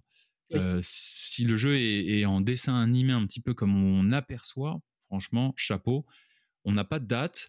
Euh, par contre, sur le site officiel de Nintendo of Europe, on a la confirmation que Luc Triton sera aussi de retour. Donc, c'était le, le garçon qui accompagnait euh, bah, Letton. Le Watson de. Donc, euh, Alors, j'ai été voir donc sur le site euh, sur le site japonais de, de Level 5. Du coup, Fantasy Life Hive, c'est seulement écrit Nintendo Switch, tout comme Layton, euh, qui sont visiblement tous les deux prévus pour être des exclus. Contrairement à Decapolis où c'est Après, peut-être temporaire, PlayStation 5, hein, PlayStation 4. peut-être. hein, peut-être ça Oui. sera temporaire maintenant. Ça, euh, et d'ailleurs, euh, bah, ça serait bien pour Level 5 aussi qu'ils puissent faire du temporaire parce qu'ils gagneraient quand même un petit peu plus de. Bah, en vrai, en vrai, je pense que c'est un une peu, des choses qui explique le- leur déclin ces dernières années, c'est qu'ils ont essayé de faire leur licence, que ce soit Yokai Watch ou Inazuma Eleven, sur plein de consoles à la fois. Et je pense qu'ils sont peut-être un peu plus, un peu perdus en faisant des jeux plus gros, etc. Et je pense que c'est pour ça qu'ils vont essayer de se recentrer peut-être sur la, la Switch euh, sur les prochaines. il y a un des trucs qui leur a fait très très mal, c'est que tu sais, pendant, pendant que Yokai Watch cartonnait, c'était du cross-média aussi. C'est ça. En fait, ils ont, Oui. eu la même, ils ont fait la même recette que Pokémon. Malheureusement, euh, pour eux, euh, les temps de développement étaient bien trop longs par rapport à Pokémon. Tu vois, et c'est là en fait où on reproche à Game Freak de pas prendre assez de temps. Mais en fait, c'est pour ça que, que, que hum, Level 5 s'est aussi pété la gueule. C'est que quand ils ont annoncé Yokai Watch, les gars, le jeu sort dans 5 ans parce que ça se passera 5 ans après, bah en fait, tous les fans, ils étaient, bah ils ont arrêté en fait. Ils ont arrêté d'être fans de la licence en fait. Parce que l'animé, du coup, plus d'animé, plus rien en fait. T'as une pause comme ça pendant, pendant X années. Et en fait, bah, sur les trucs cross-média, il faut que ça tourne à l'infini. Faut, faut, que- faut que les gens restent dans ton truc tout le temps. Ils Donc, ont vraiment, euh, ouais, ils ont vraiment raté l'aspect gestion du transmédia euh, Level 5 sur leur licence. C'est ça qui les a mis dedans, ça. hein, vraiment. Et c'est ça qui Et les a mis vraiment dans la merde. Vis-à-vis de ça, tout s'est pété la gueule. Quoi. Exactement. Donc, euh, je... c'est pour ça qu'ils rebootent tout, là. Inazuma Eleven, euh, le jeu, hein, qui, pareil, on a eu des news cette année euh, sur Switch, va enfin arriver. Mais pareil, ça y est, ils, ils remettent un petit peu la voiture dans le bon sens, l'anime qui va avec, les goodies, les machins, parce que, ouais, Level 5, c'est un petit peu comme Game Freak. Et, et il faut que ça faut un rythme de sortie conséquent avec les, les, les goodies autour, les animés, les trucs, les machins. Sinon, ça ne peut pas fonctionner. Ce n'est pas possible. Donc, euh, en tout cas, ça ne peut pas fonctionner à la hauteur euh, de ce ce qu'on a eu sur DS, souhaiteraient, 3DS, hein. ouais. Et, et- et voilà, parce qu'à l'époque de Yokai Watch, bah, c'était un jeu tous les deux ans comme Pokémon, avec des spin-offs. Ah, et, même euh, tous les ans, je crois, euh, Yokai Watch. Hein. oui, oui, bah, tu sais, il y avait des. C'était c'était comme Pokémon, c'était une version, puis euh, une version euh, Emerald, ouais. tu sais, Ouais, ouais, puis un spin-off, machin. C'était vraiment le même schéma avec l'anime tous les ans. Et, et vraiment, hein, tu, tu, si tu cherches, tu vois qu'à un moment donné, après le 3, ils ont dit bon, bah, on fait une pause, on revient plus tard. Euh, avec plus d'ambition, mais en fait, bah, quand il n'y a plus rien, bah, il n'y a, pas- il y a plus d'argent. Et, si tu rates tes jeux, bah, t'es mort. Donc c'est simple. Il y a un truc qu'il faut bien comprendre aussi euh, avec euh, Level 5, c'est que là maintenant ils arrivent à un stade pour Letton où je pense où il y a une vraie nostalgie de la licence. Ah, Ah, oui, bah là, ça s'est vu. derrière. hein. Et c'est ce- ça, à mon avis, euh, Tomayo, qui a fait que tu as eu, un, on va dire, un engagement aussi fort. Ah ouais, non, mais c'était un truc de fou. J'ai j'ai eu des gens que. Bah, en fait, je pense que c'est un, un jeu qui a parlé à un public beaucoup plus large euh, que celui qui s'adresse. J'ai vu un à fait. nombre de mentions. Ah bah je vais acheter la Switch juste pour ce jeu. C'est des gens en fait, ils sont sortis du jeu vidéo, et ils ont juste, euh, ils avaient juste une DS avec Layton et aujourd'hui ils sont ok, je vais acheter une Switch pour ce jeu. C'est un jeu qui va Ah, faire vendre des Switch. c'est un truc de malade. C'est Oui, cool. il y en a, ils adoraient simplement avoir leur, euh, leur on va dire, leur, leur aventure annuelle d'énigmes sur, sur, sur DS, ils étaient contents à l'époque. Bah là, c'est pareil. Trop bien. Bah franchement, euh, très excité, euh, affaire à suivre. Et d'ailleurs, ça fait euh, partie des jeux. C'est le seul jeu, si je me trompe pas, du direct où on a absolument aucune date. Donc euh, en même temps, si c'est l'équipe de, de Layton qui est en train de finir euh, Ah oui, Decapolis, Decapolis. Du coup, c'est euh, l'an oui. prochain, hein, plutôt. Ouais, je mais du coup, du coup ça, ça permet aussi de se poser un peu la question, euh, je sais pas si on en reparlera à la fin du, du podcast, de, de l'avenir de la Switch, mais à part Layton et les, D- les DLC Season Pass, etc., on a eu le, der- le, le jeu le plus tardif, il me semble que c'est euh, Pikmin 4 le 21 juillet. Non, c'est Sea of Stars Tout à le fait. 29 août. Mais oui, c'est ça. Ah va- d'accord, on oui. va pas plus oui, mais non, mais je- alors je parle, je, parle, je parle des jeux En jeu Nintendo. Nintendo, euh, jeu Oui, on, va on va en parler à la fin, le fait que la prochaine On arrive à la fin de l'année. tout Oui. à fait. De toute façon, c'est bientôt. Ensuite, bah, après cette fabuleuse annonce, on a eu une vidéo de la vague 4 du pass des circuits additionnels de Mario Kart 8 Deluxe avec, waouh, un circuit, un nouveau circuit en fait, tout simplement, qui n'est pas issu de Mario Kart Tour, qui a été fait main et qui est issu de Yoshi's Island. Alors, je Donc, sais euh, pas moi, si, pour- c'est- si ce sera pas du tout dans Mario Kart Tour parce qu'on avait eu la même chose l'été dernier avec le, le circuit euh, glace sorbet, là, je sais plus comment il s'appelle, qui est arrivé euh, dans Mario Kart Tour la semaine suivante. Ce qui est d'ailleurs très bizarre. c'est- C'est possible, mais euh, là, le- en tout cas, le, tracé et l'ambition visuelle du niveau est à la hauteur euh, des courses de, de Mario, Kart, Mario Kart 8 Deluxe de base, en fait, vraiment. Ouais, ouais. Donc, euh, ça fait plaisir de Mais d'ailleurs, ça m'a fait, ça ça- j'ai trouvé ça très bizarre parce que justement, euh, le même jour que le Nintendo Direct, donc mercredi, euh, il y a eu un circuit inédit qui a été ajouté à Mario Kart Tour, qui est donc euh, le circuit des ruines plantes piranha, si je me trompe pas. Oui. Donc j'étais certain qu'on allait l'avoir dans le dans le season pass, dans le pass circuit additionnel, et en fait pas du tout. Donc euh, Peut-être qu'il y sera. On a vu qu'un seul circuit sur les 8 et ils nous ont annoncé donc en plus le même si tu l'as pas encore dit, on a, ils ont annoncé donc le, le personnage de Birdo euh, qui fera son entrée, euh, qui donc c'est la première fois. C'est la première fois qu'ils ajoutent un personnage dans le pass circuit parce que dans le nom à la base c'est censé être que des circuits. Donc là ils nous ajoutent Birdo et on a eu la confirmation. Bon ça semblait évident mais on a eu la confirmation sur le site japonais qu'ils ajouteront aussi des personnages avec les vagues 5 et 6 du coup. Mais ça, alors la com faite à base de vous avez la news uniquement sur le site japonais, c'est quelque chose quand même. hein. Bah, je, je sais pas, j'ai du mal à voir parce que je me dis, ils ajoutent Birdo parce que là, le, il y a actuellement, si je me trompe pas, 42 slots de personnages dans Mario Kart 8 Deluxe. Il y a Oui. un, un rectangle de 6 x 7. Donc, je me dis, euh, si on- ils vont pas rajouter juste Birdo euh, qui va faire un petit truc en plus, ça va faire moche. Mais en même temps, je les vois pas non plus ajouter 6 personnages. euh, bah, c'est possible dans les, c'est possible que genre le dernier truc, il y ait plusieurs persos pour finir. Je sais pas, mais bon, j'aimerais bien. Hein, mais c'est euh, c'est ce qu'on explique depuis le début. On, on dit que justement dans les season pass, c'est de plus en plus conséquent. Ouais, mais Et là- souvent, justement, tu fais la pub pour le truc de fin pour faire venir les gens. Là, je, je- oui, j'ai je suis l'impression que c'est un truc bon, qui a été Nintendo, décidé. Je pense que c'est un truc qui a été décidé parce qu'il y a des gens qui se sont plaints qu'il n'y ait pas de personnages qui se sont dit Ah, mais il y a des gens qui veulent des personnages. J'ai l'impression que même eux, ils savaient pas et que du coup, ils ont peut-être bossé plus euh, après coup en C'est- voyant que les gens Sachant qu'il y a des ça. personnages possible, mais je de vais te dire, tour par- à faire venir quand même là aussi. Rappelle-toi que sur, sur le premier, euh, la première vague de circuit, aucun circuit ne reprenait le concept de l'antigravité. Ah oui, oui. Tu vois ce que je veux dire? Mais- Et en mais fait, au pas, fur et je- à mesure, au fur et à mesure, hop, plus d'ambition, hop, enfin les circuits sont mieux rebossés. La première vague, c'était vraiment genre le, le service minimum du portage de Mario Kart Tour.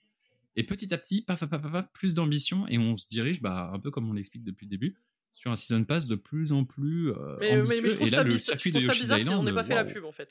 Je trouve ça bizarre parce que d'habitude, dans les season pass, justement, tu te dis Ah, regardez, à la fin, ça va être un truc de mais- ouf et tout. Et Oui, mais parce que dis-toi- dis-toi Nintendo. que le, le pass, il est aussi dans l'abonnement, donc eux, en fait, euh, pff, bon, de toute façon, c'est Mario Kart. hein, dans tous les cas, ça se vend sans ça. hein. Voilà, c'est ça, à mon avis, ils savent il y a que le 50, public l'a 50 acheté. millions de jeux vendus. euh. Ils ont 52 millions de Mario Kart dans la nature. Il y a certainement euh, peut-être 10 millions de passes déjà qui sont partis. T'inquiète, ils sont.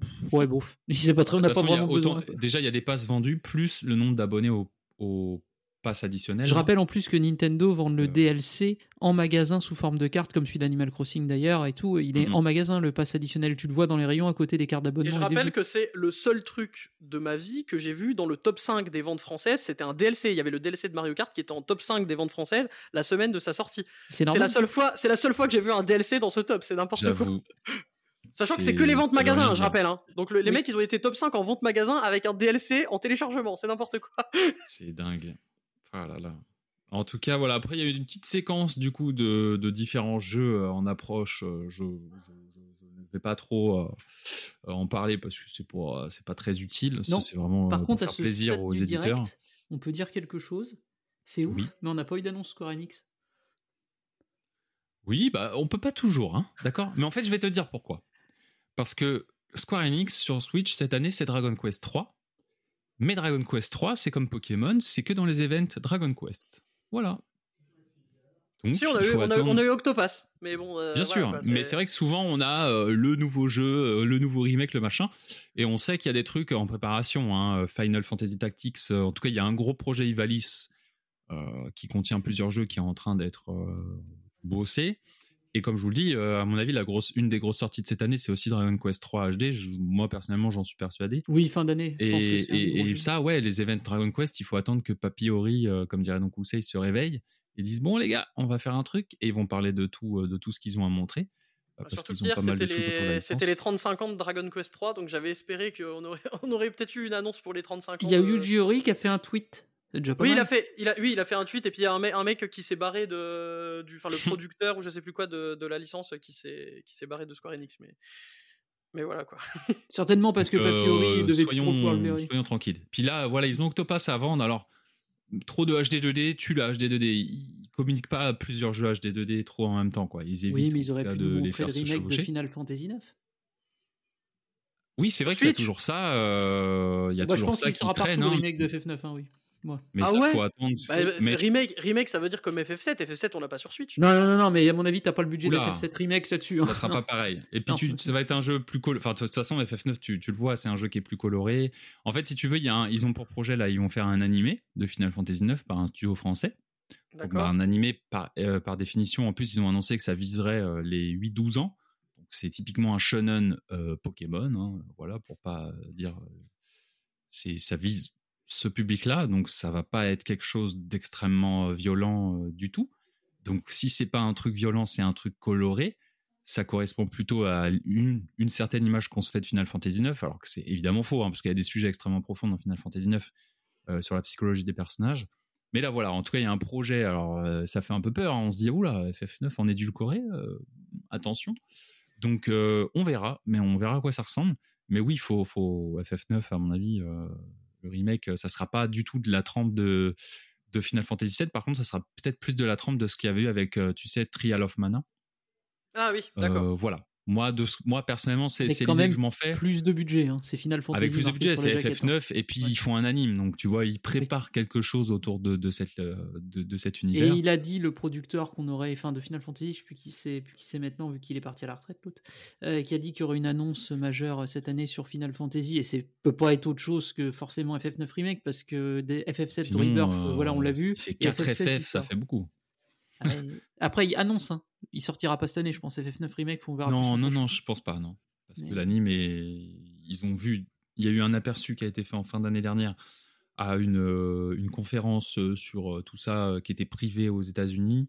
Euh, mais on- ça, il n'y a, pas eu de fuite, il n'y a rien. Donc, euh, bon. Affaire à suivre pour cette partie-là.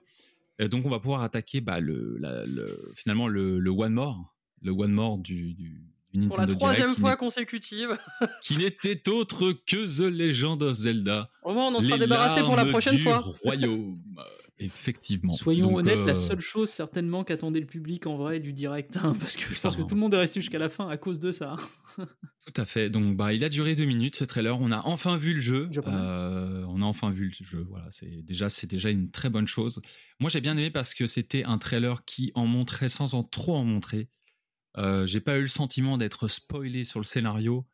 Et ça, ça me fait du bien parce que bon, le, tra- le dernier trailer qu'on a vu de Breath of the Wild, il spoilait absolument tout du jeu. Hein. Faut Alors quand même certes, être euh, mais honnête. il fallait vendre la console. Et là, Il fallait vendre la console. Non, mais c'est logique. Je, je- ah, mais je suis 100% d'accord. Mais là, tu vois, c'était un trailer comme l'effet, comme l'effet Santa Monica Oui. et Naughty Dog. Oui. Euh, C'est-à-dire que c'est ces fameux trailers où il y a quand même pas mal de gens déçus en mode putain, on voit rien, mais c'est quoi, je comprends pas. Mais ils ont foutu quoi pendant six ans Tu vois, c'était exactement les mêmes réactions sur God of War et euh, The Last of Us à l'époque. Euh, moi, je m'en rappelle. Et là, c'est la même chose pour ce Zelda. Les gens, euh, il y en a quand même pas mal qui disent ouais, bon, ok, on va avoir des véhicules, super. Mais, mais en fait, c'est juste pour te montrer que, voilà, on te montre des petits trucs. Et moi, ça y est, ça me suffit. Je sais que le jeu, ça va être ouf. Déjà, l'ambiance, ça me fait plaisir parce qu'on revient à quelque chose d'assez sombre. Et ça n'est pas arrivé depuis Majora's Mask. Voilà. Donc, euh, bah, Ah, on peut mettre Twilight Princess. Oui, c'est vrai, mais pff, bon, oui, c'est vrai. Euh, C'est vrai qu'il y a une partie de Twilight Princess, évidemment, quand tu es dans l'univers du crépuscule et tout, euh, il y a un peu de ça. Mais, euh, mais là, il y a vraiment quand même, là, le ton, il est donné. Tu vois ce que je veux dire? C'est Bah, c'est la douille. C'est On suppose être Ganondorf qui dit ne laissez aucun survivant. Bon, tu fais ok. voilà, euh, tu vois ce que je veux dire? En fait, il y a ce côté Ocarina of Time dans le futur. Tu vois, ça y est, hop, tu prends la Master Sword, t'es dans le futur, tout est ravagé. Quoi. Ganondorf a absolument tout brûlé. Et suis ça me même fait pas sûr que ce soit Ganon, grave plaisir. Si, si, si, c'est la voix de Ganondorf. Hmm, pas sûr que ce Si, soit si. Ganon lui-même en fait. Non, Ganon, c'est le monstre. Non, non, mais Ganon. Ganondorf, je suis pas sûr que ce soit lui. Je pense que c'est quelque chose qui. Enfin, on va voir si je me trompe, hein, mais je pense que c'est quelque chose qui a réveillé le Je pense cadavre. que c'était un fait, autre personnage qui parlait, là, Ouais, que- C'est quelqu'un qui parle au travers de Ganondorf, je pense, parce que c'est possible qu'on soit sur une euh, baston euh, un petit peu, un peu. voilà, si vous n'avez pas fait Skyward Sword, bouchez-vous les oreilles, qui dépasse un peu le stade simplement euh, Link euh, contre Ganon, mais plus que ce soit euh, le, la forme du mal. vraiment pure de L'avatar du néant contre la déesse, en fait. Ok, ok. Bah on, ouais, pourquoi on pas. suppose que la fille qu'on aperçoit dans le trailer, c'est peut-être la déesse Ilia à un moment donné, quoi. Donc, euh, mais qui est censée être Zelda réincarnée. Enfin, c'est toujours un délire dans, dans, Ouais, dans ouais, bien sûr. Mais bon, plus ça, parce qu'elle lui dit confie-lui ton pouvoir et tout, et il est trop puissant, et tu peux te demander si justement c'est pas ça, que c'est pas la déesse carrément qui confie une partie de son pouvoir à Link. Un peu, un peu façon, euh, un, un peu façon euh, Fiora dans, dans Xenoblade 1 euh, avec la déesse qui est à l'intérieur d'elle, un peu dans, dans le même genre. Bon, si t'as pas joué à Xenoblade, forcément ça va pas te parler, C'est mais, peut-être juste une supposition, j'ai rien de plus que mon avis pour étayer, il y a rien mais, mais en gros, en gros, tu penses que ce, qu'en gros Zelda aurait une sorte d'autre personnalité en elle et elle lui dirait confie-lui le pouvoir. Moi, j'ai l'impression que Zelda va canner euh, dès les premières heures. Moi, j'ai l'impression qu'elle est morte, Zelda, au début. C'est qu'en fait, le système qu'on voit, c'est qu'on a l'impression qu'il y a plusieurs temporalités qui se baladent dans le jeu.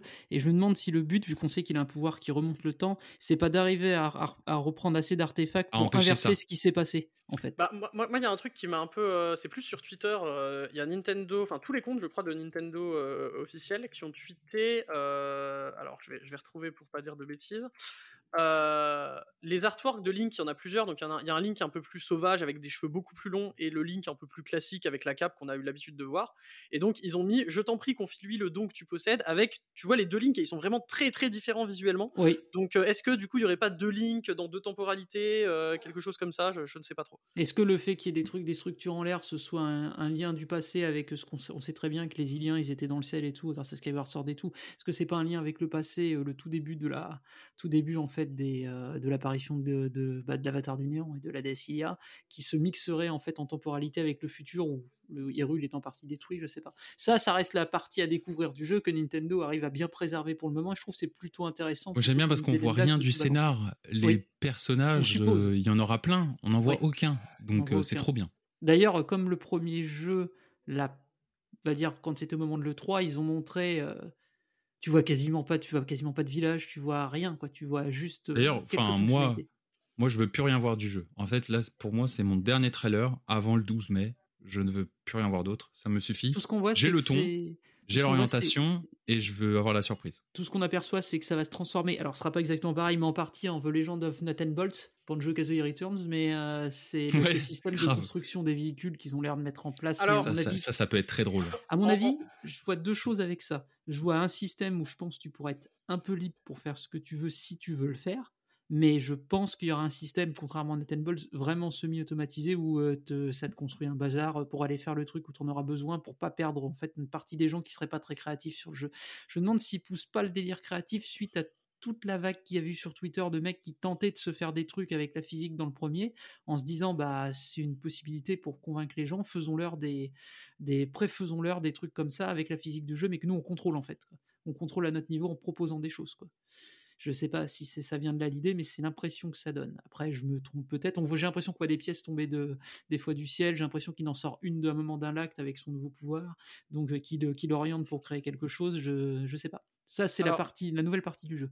T'en En- penses quoi, toi, Thomas? Je vois que En, direct, en direct live, il y a une news euh, qui vient de tomber. En gros, euh, ils ont, il y a Nintendo qui a envoyé un sondage à des gens pour leur demander en gros ce qu'ils pensaient du jeu à partir du trailer. Et du coup, il y a des questions qui sont, qui sont postées dans le sondage, par exemple. Euh, imaginez que vous deviez choisir quelle euh, fonctionnalité apparaîtrait dans, la, dans Zelda Tears of the Kingdom.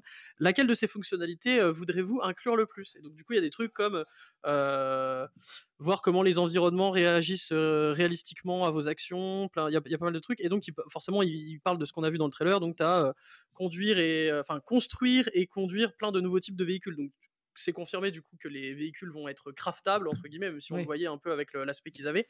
Euh, mais voilà, donc du coup il y, a- il y a pas mal de, de choses comme ça, avec euh, utiliser des nouvelles habilités pour, ma- pour euh, manipuler les ce qui est autour de vous, euh, redécouvrir le, pays d'Hyrule et voir comment les anciennes locations euh, ont changé. Enfin voilà, il y a pas mal de trucs euh, par rapport à ça, donc ça donne quelques petits détails sur ce qu'on pourra faire à l'intérieur du jeu. D'ailleurs, on peut imaginer qu'une partie des récompenses que nous obtiendrons avant, on avait les courroux, ça je pense que ça va rester en partie et tout, mais je pense qu'une partie des récompenses qu'on va avoir maintenant, ce sera aussi des pièces pour pouvoir faire un véhicule ou à faire un truc apparenté à un véhicule qui pourra nous permettre justement de nous déplacer de manière plus simple dans le monde ou d'accéder à des zones inaccessibles autrement qu'en utilisant le dit véhicule en fait. Quoi. Ah Et mais ça, c'est va être- super. Eh, euh, je suis désolé de te couper, désolé, c'est de ma faute. Juste, ils demandent aux gens ce que les gens veulent voir du jeu avant qu'ils sortent dans le sondage. Bah, tu cliques sur rien. Non mais c'est pas moi, moi j'ai pas le sondage, mais en gros ils demandent euh, en apprendre plus sur le jeu, justement euh, euh, éviter tous les spoilers sur l'histoire, Oui. voir un récapitulatif des événements de Breath of the Wild, genre en gros ils disent qu'est-ce que vous oui. voudriez voir dans la com. Oh, ça, ça serait très très bien, ça. Une vidéo récap. En fait, c'est qu'ils veulent prendre aucun risque, là, j'ai l'impression. Oui oui je pense, je pense qu'en fait ils ont, ils marchent un peu sur des œufs, je pense qu'ils veulent pas trop en montrer, mais ils se disent bah faut quand même un peu qu'on communique. Il y a un truc En fait, aussi. ils veulent euh, pas décevoir les fans. C'est tellement un jeu qui a marqué la vie du jeu vidéo euh, qu'ils veulent pas se foirer. Quoi. Puis j'ai été, moi, j'ai été personnel ce matin. Je suis allé euh, sur la page du trailer de le dernier trailer de Breath of the Wild de 2017. En fait, Euh, j'étais, je suis allé revoir pour rigoler les commentaires. Et t'as un masse de commentaires qui sont apparus depuis euh, la vidéo de mercredi du direct, disant euh, j'ai été revoir après le direct ce trailer. c'est vraiment extraordinaire tout ce que Zelda m'a apporté, etc. Blabli. Vous avez des pages et des pages de commentaires là-dessus où les gens déclarent leur flamme à Breath of the Wild en disant qu'ils attendent le prochain, en espérant que voilà revivre cette aventure incroyable. Et euh, du coup, je pense que Spoiler, je pense que ça n'arrivera pas. Je pense que ça Ah. peut pas arriver. Tu, tu, tu, tu redécouvres pas Non, Breath of the Wild tu- une je veux dire, fois. tu n'auras pas le sentiment de découverte. Par contre, revivre une Si, aventure. si tu es amnésique comme moi, euh, de ouf. Oui, c'était comme poisson Bah, rouge c'est pour ça qu'il y a plein de gens qui ont dit ne rejouez pas Breath of the Wild avant Tears Non, of the bah oui. Kingdom, c'est une mauvaise Ah, idée. totalement. C'est très mauvaise idée, oui, justement. Moi, sachez que la dernière fois que j'ai joué à Breath of the Wild, c'est. Attendez, hein, vous allez rigoler. hein. C'est genre avril 2017. Moi, c'est juillet 2017, la dernière fois quand je l'ai terminé. Je lui ai mis 80 heures en, à la- entre la sortie et fin, euh, fin avril. Et je n'y ai jamais rejoué. Donc là, quand je vais jouer à Tears of the Kingdom, je vais être euh, puceau. hein, Moi j'ai essayé, euh, j'ai essayé un peu le mode difficile parce que j'ai fini le jeu. Moi j'ai- speedé, hein. j'ai fait 35 heures, j'ai fini Ganon. Euh, je me suis dit ah je, je ferai le, le 100% un jour. Euh, quand, tu sais que tu dois mettre, quand tu sais que tu dois mettre 300 heures dans le jeu, c'est compliqué de se dire ouais là c'est bon, j'ai le temps de mettre 300 heures pour tout avoir. Donc j'ai réessayé un peu en mode difficile. Je me suis jamais vraiment vraiment relancé, mais oui ça doit dater ouais peut-être de 2019, je pense la dernière fois que je l'ai relancé. Donc ça sera quelque chose d'un peu nouveau pour moi. En tout à cas, j'ai mis 150 heures dans Hyrule Warriors. Il y En a pas de souci. Oh non, oh non, Non, mais oh non. non, c'est pour ça qu'il faut Oh faire non. revenir non mais semaines après je, je comprends on a tous nos voilà j'ai pas fait Xenoblade 3 mais à côté de ça j'ai 200 heures de jeu sur Pokémon Écarlate Violette Oui, est- bah voilà, c'est tout est sous les- contrôle Et une chose aussi, une info im- importante, enfin une info plutôt qu'importante sur Tears of the Kingdom, la mise en place française s'élèverait à 800 000 unités pour le jeu pour le Day One, ce qui est extrêmement rare en France, passé FIFA en fait. Et FIFA, vous imaginez bien que c'est le produit le plus dingue qui sort tous les ans en termes de mise en place, en termes de jeux vidéo, parce que bah, y on tape très large. 800 000, c'est plus que le dernier Pokémon, la mise en place. Et le dernier Pokémon, dingue, ça. c'était ouf au niveau du C'est- carton. C'est Et je c'est 600 000 les derniers, c'est 300 000, Ouais, 300 c'est 000 pour 300 les 000 deux chaque version, ouais, c'est ça. Et c'est énorme déjà, c'était déjà euh, du quasiment jamais vu. euh. Et là, ils mettent 200 000 de plus sur Zelda. Je pense qu'ils savent qu'il y a une attente de malade. Et là, on est en France, hein, imaginez aux États-Unis et ailleurs. Mm. À mon avis, ça et va tu peux préciser 12 000 euros pour ce qu'ils ont annoncé euh, la collector? Oui, Euh, 12 parce 000 qu'ils ont exemplaires. annoncé oui. la collector aussi euh, 12 000 En vrai, je pense exemplaires pas. Je pense qu'il y en aura 129, beaucoup plus. 99 euros C'est pas possible. Oui, c'est pas possible, possible qu'il y ait que euh. 12 000. Je n'y crois pas. Je, par rapport aux précommandes qu'on a eues, alors c'est- même si c'est par- par- parti super vite, je pense pas que. Enfin, dans Donc tous les cas, mis c'est la souvent ce FNAC en qu'ils font. PLS. hein? Oui, oui, non, mais souvent ce qu'ils font, c'est qu'ils diffusent un nombre de Day One et en fonction des précommandes, ils en remettent en plus euh, derrière. Donc euh, je crois pas qu'il y aura Bah, 12 000. euh, oui j'espère que c'est- très- Zelda, par rapport aux 800 000 qu'ils mettent pour l'édition classique, c'est beaucoup trop peu. euh. Ouais, c'est très, c'est très conservateur en plus comme SIF, ça sent l'amour que les ont pour of En plus, N'oublions pas qu'aujourd'hui, il y a une différence notable, c'est que My Nintendo Store est désormais vraiment voilà, internationalisé Et ça, on n'a pas de chiffres sur les stocks de, de Nintendo parce que c'est Nintendo directement. C'est pas dans le circuit de distribution euh, français. Oui, parce que quand ils annoncent Euh, 12 000, voilà. c'est les bons de ça- les bons de commande qu'ils donnent aux revendeurs. Donc du coup, c'est 12 000 Exactement. pour les Donc ça magasins. peut très bien être 12 000 aussi juste sur My Nintendo Store. Il n'y a aucun problème là-dessus. Ça peut être aussi Oui, une ça- façon de faire passer les gens par chez eux. Oui, parce que justement, bah, avec le fait qu'ils aient lancé justement le- leur compte Twitter officiel, euh, pas qu'en France d'ailleurs, ils ont aussi lancé un compte Oui, euh. UK qui Enfin, qui n'existait pas euh, avant, etc. Mais en tout cas en Europe. Dans les, dans les Euh, sites importants de vente. Donc je pense que euh, ils vont mettre euh, pas mal de collectors sur leur site directement.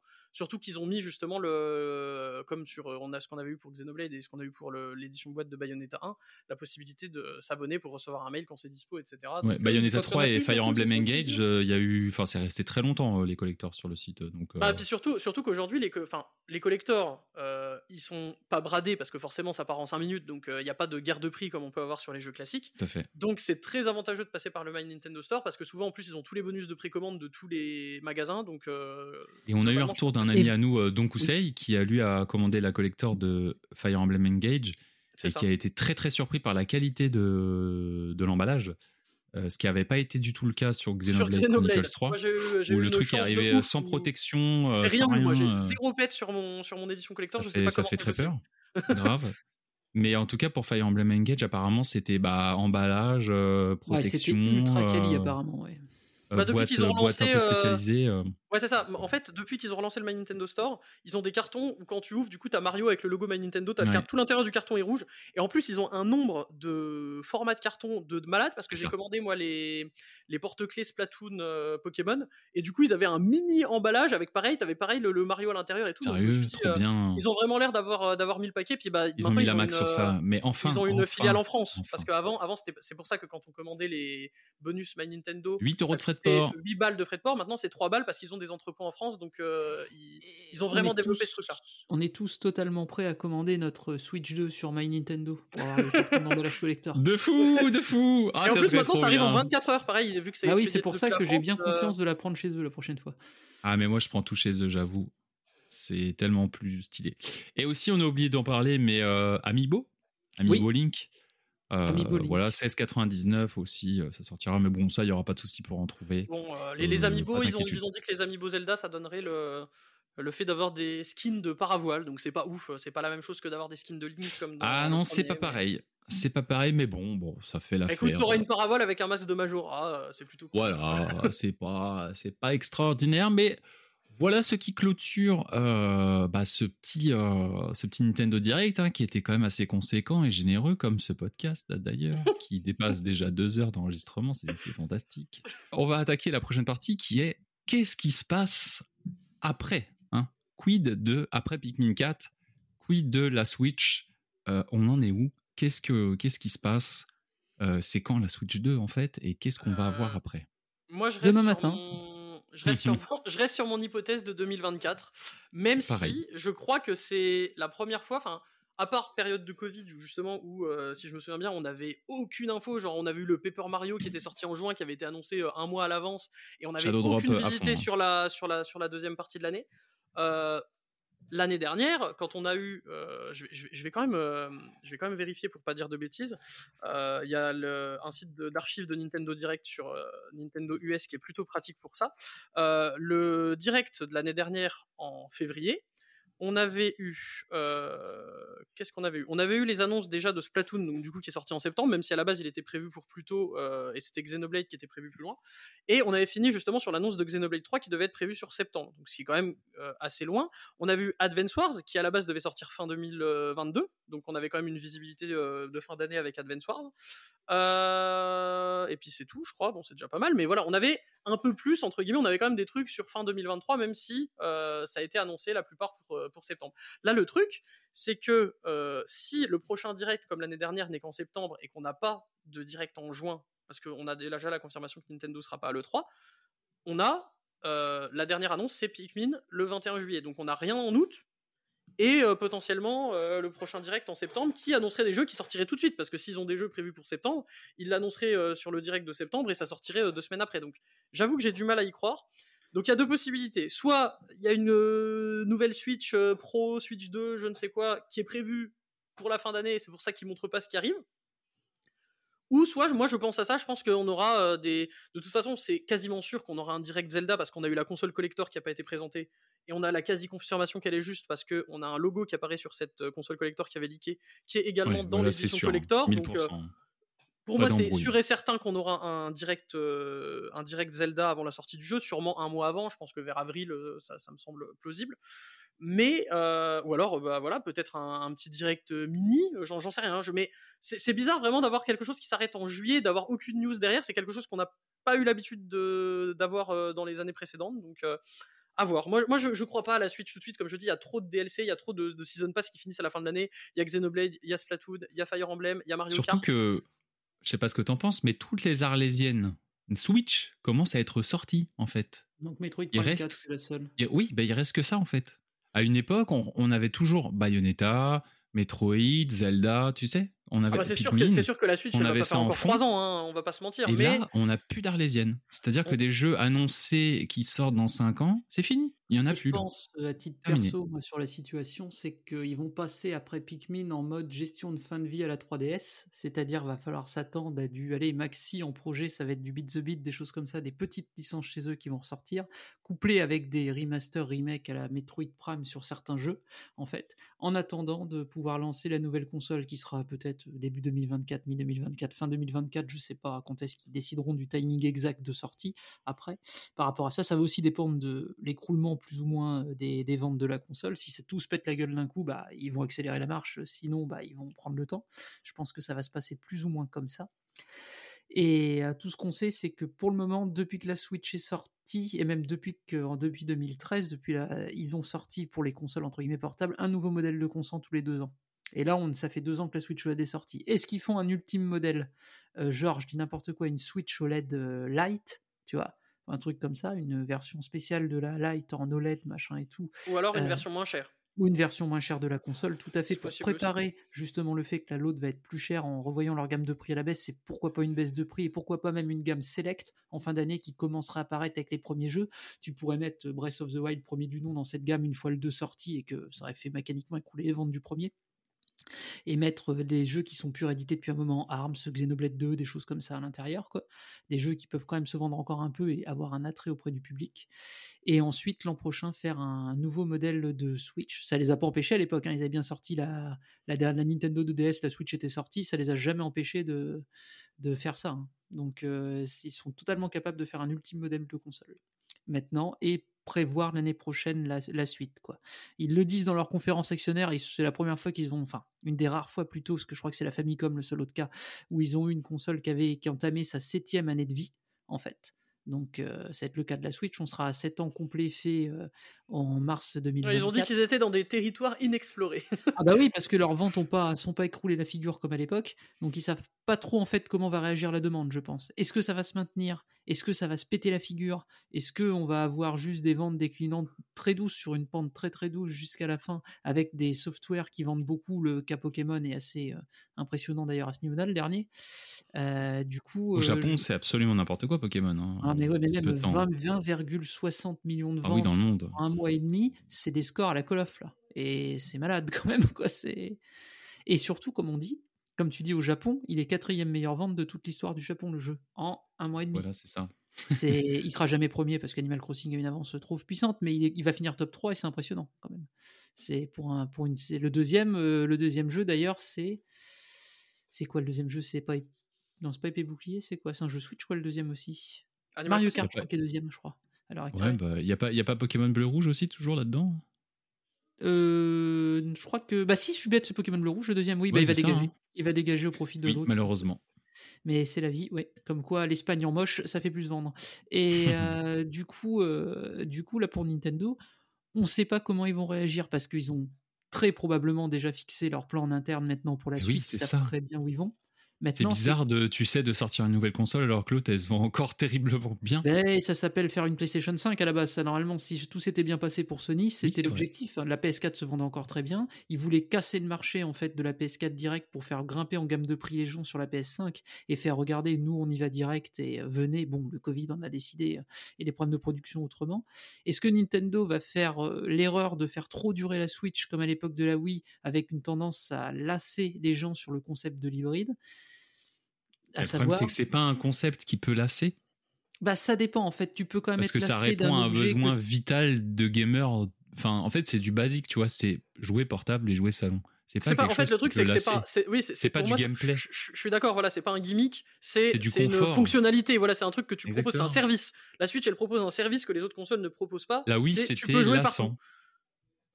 Euh, parce que, bah, au bout d'un moment, tu avais envie d'avoir des expériences peut-être un peu plus gamer posées, tu vois. T'avais pas envie de jouer motion. C'est quelque chose qui a lassé beaucoup de monde. Les gens l'ont accepté un temps, mais la majorité en ont eu marre. Comme la 3D d'ailleurs. Et nous, on adore, tu vois. Mais c'est des fonctionnalités qui lassent. Parce que euh, ça demande de l'énergie, en fait, que ça soit à la fois la 3D et le motion. C'est des trucs qui te, qui te grillent de l'énergie. Et qui pas, en plus, euh, euh, compatible tout le monde, tu vois. C'est-à-dire que tu as des gens, bah, pour bouger et tout, c'est, ça peut les embêter. Ça peut, ils peuvent ressentir des douleurs ou quoi, hein, euh, n'importe quoi. par- par et la lasser 3D, il y en a avec leurs yeux, c'est compliqué. Oui, oui, ça, ça, ça, après, de toute façon, c'est comme la VR, comme les jeux euh, qui, Eh oui. qui créent de la maladie, tu peux pas vendre ça. Alors que là, la Switch, elle répond à un besoin simple, c'est que c'est une console qui est très accessible en termes de prix. Les jeux sont moins chers que la concurrence euh, sur les autres consoles de salon. Bon, après, Xbox, c'est un cas particulier, donc on s'en fiche. Euh, et puis voilà, les jeux, euh, les jeux- en fait, déjà, la console portable en soi, c'est aujourd'hui la seule console portable avec plein de jeux qui est accessible. Donc déjà, euh, les gens peuvent pas se lasser de ça, tu vois. Bah, tu Je vois toujours les gens dire. Oh cool, ce jeu sort sur Switch, Oui. je vais l'acheter parce que je vais pouvoir y jouer au chiottes. Tu, tu tu pourrais être lassé à un moment donné de l'image globale que renvoie la Switch en fait. Après, tu peux te, peux te lasser en fait de l'image justement euh, de gamme de public et tout que vise. Ah, En fait, voilà, les, les gens qui se sont lassés de la Switch, c'est les graphic war. Tu vois. Ah bah mais ça, de toute façon ils ont dû être lassés des One, hein, donc déjà. Mais c'est une niche. En vrai, tu vois. C'est c'est une niche. C'est-à-dire que c'est des gens PS5 quand même par qui. dizaines, hein, bon, Voilà, oui, non, ça je suis d'accord. Mais, mais, mais tu vois, Zelda, ils vont tous euh, soit revenir sur leur Switch, soit racheter une Switch. C'est ça qui est drôle en plus. C'est qu'il y a plein de gens qui l'ont vendu qui vont en racheter une, tu vois. Et ça va refaire des ventes. Ah, je Donc, pense que les gens ils vont euh, se dire j'attends la suite, ça va ressortir. euh, je suis pas sûr qu'ils qu'ils achètent en Il y a des gens qui vont craquer, ils vont craquer. Ouais, des ouais, sûrement, sûr. si- Tu vas voir dépend- ce phénomène sur les forums de jeu. j'ai craqué, je suis de retour, les gars, dans la, dans la crèmerie. Ah, celle-là, on la connaît, on l'a vu euh, toute notre vie. euh, les gens qui finissent un jeu, qui revendent la console et qui, cinq ans après, pour la suite, la rachètent, c'est complètement con. Mais bref, c'est pas grave. Donc, euh, non, voilà, c'est c'est un peu le flou. Mais C'est même le euh, flou artistique, mais en- de toute façon, la fin d'année va nous apporter des réponses. Si Nintendo veut embrayer dans le courant de l'année prochaine sur la Switch, bah, il va quand même y avoir des signes qui vont apparaître. Je dis pas forcément qu'ils vont dire Bah, bon, on- j'ai envie de dire, c'est- ils, ont ils sont déjà plus ou moins apparus. Enfin, je veux dire, on a eu littéralement aucune nouvelle annonce de jeu Nintendo. C'est soit des oui. remasters, soit euh, Pikmin, Zelda et Splatoon. Que, enfin, là déjà, il y a déjà, un- même si ça reste des grosses annonces quand t'es fan de Nintendo et des licences en question, euh, on n'a quand même pas eu de nouveaux jeux annoncés. oui. Donc on peut Oui, se oui, dire, ce que je euh, te disais voilà. tout à l'heure. pour moi, Est-ce En qu'ils les gardent sous le pied ou le Pour moi, c'est 21 profitable. juillet, en tant que fan Nintendo, il ne te rien. restera que Metroid Prime 4 à attendre. C'est un truc de fou quand même. Mais parce Je Ouais, veux dire, je- c'est quelque chose, c'est quelque chose qui n'existe pas chez les C'est pour ça que moi je euh, pense, je pense vraiment qu'on aura un truc en juin euh, cette année. euh, Oui, comparé aux gens qui disent que Nintendo va pas faire des ventes, machin et tout, je suis assez d'accord avec Tomayo. Même si c'est pour nous annoncer des remakes, portages, remaster, suites euh, basiques de petites licences qui font pas hyper beaucoup de monde, ils vont, je pense, entretenir, comme ils ont fait sur la fin de vie de la 3DS, ils vont entretenir le public avec Et puis ça. là, avec la Virtual Console, t'imagines là déjà le nombre de jeux qui peuvent ressortir euh, sur les. Ah bah, sur de toute façon, ils vont communiquer à bas balle sur les Virtual Consoles. D'ailleurs, après, même sans, même c'est- sans avoir de direct en juin, d'ailleurs, hein, on peut tout, tout, tout à fait avoir des petites annonces sur Twitter. euh, Oui, tout à fait. oui. Aussi, oui, Twitter hein. est encore vivant en juin, oui, mais oui, oui. Parce que là, euh, ils ont annoncé, par- ils ont annoncé par exemple que le, le DLC de Mario Kart sortirait au printemps. On a vu un circuit. euh, les sept autres, ils vont forcément être montrés à un moment. euh, Oui, ça va pareil être pour, euh, pareil Twitter, pour la saison suivante, la saison suivante de Splatoon qui démarrera le 1er mars. On va avoir un trailer pour ça aussi et ça peut Moi, j'ai trop envie d'avoir direct, mon donc, Time euh, Donkey Kong hein, de double dash. Euh, Oui, il y a des grandes chances qu'il soit dedans. Il était sur tour, hein, donc euh, il est sorti hein. il y a pas longtemps sur tour, donc il... J'aime trop ce circuit.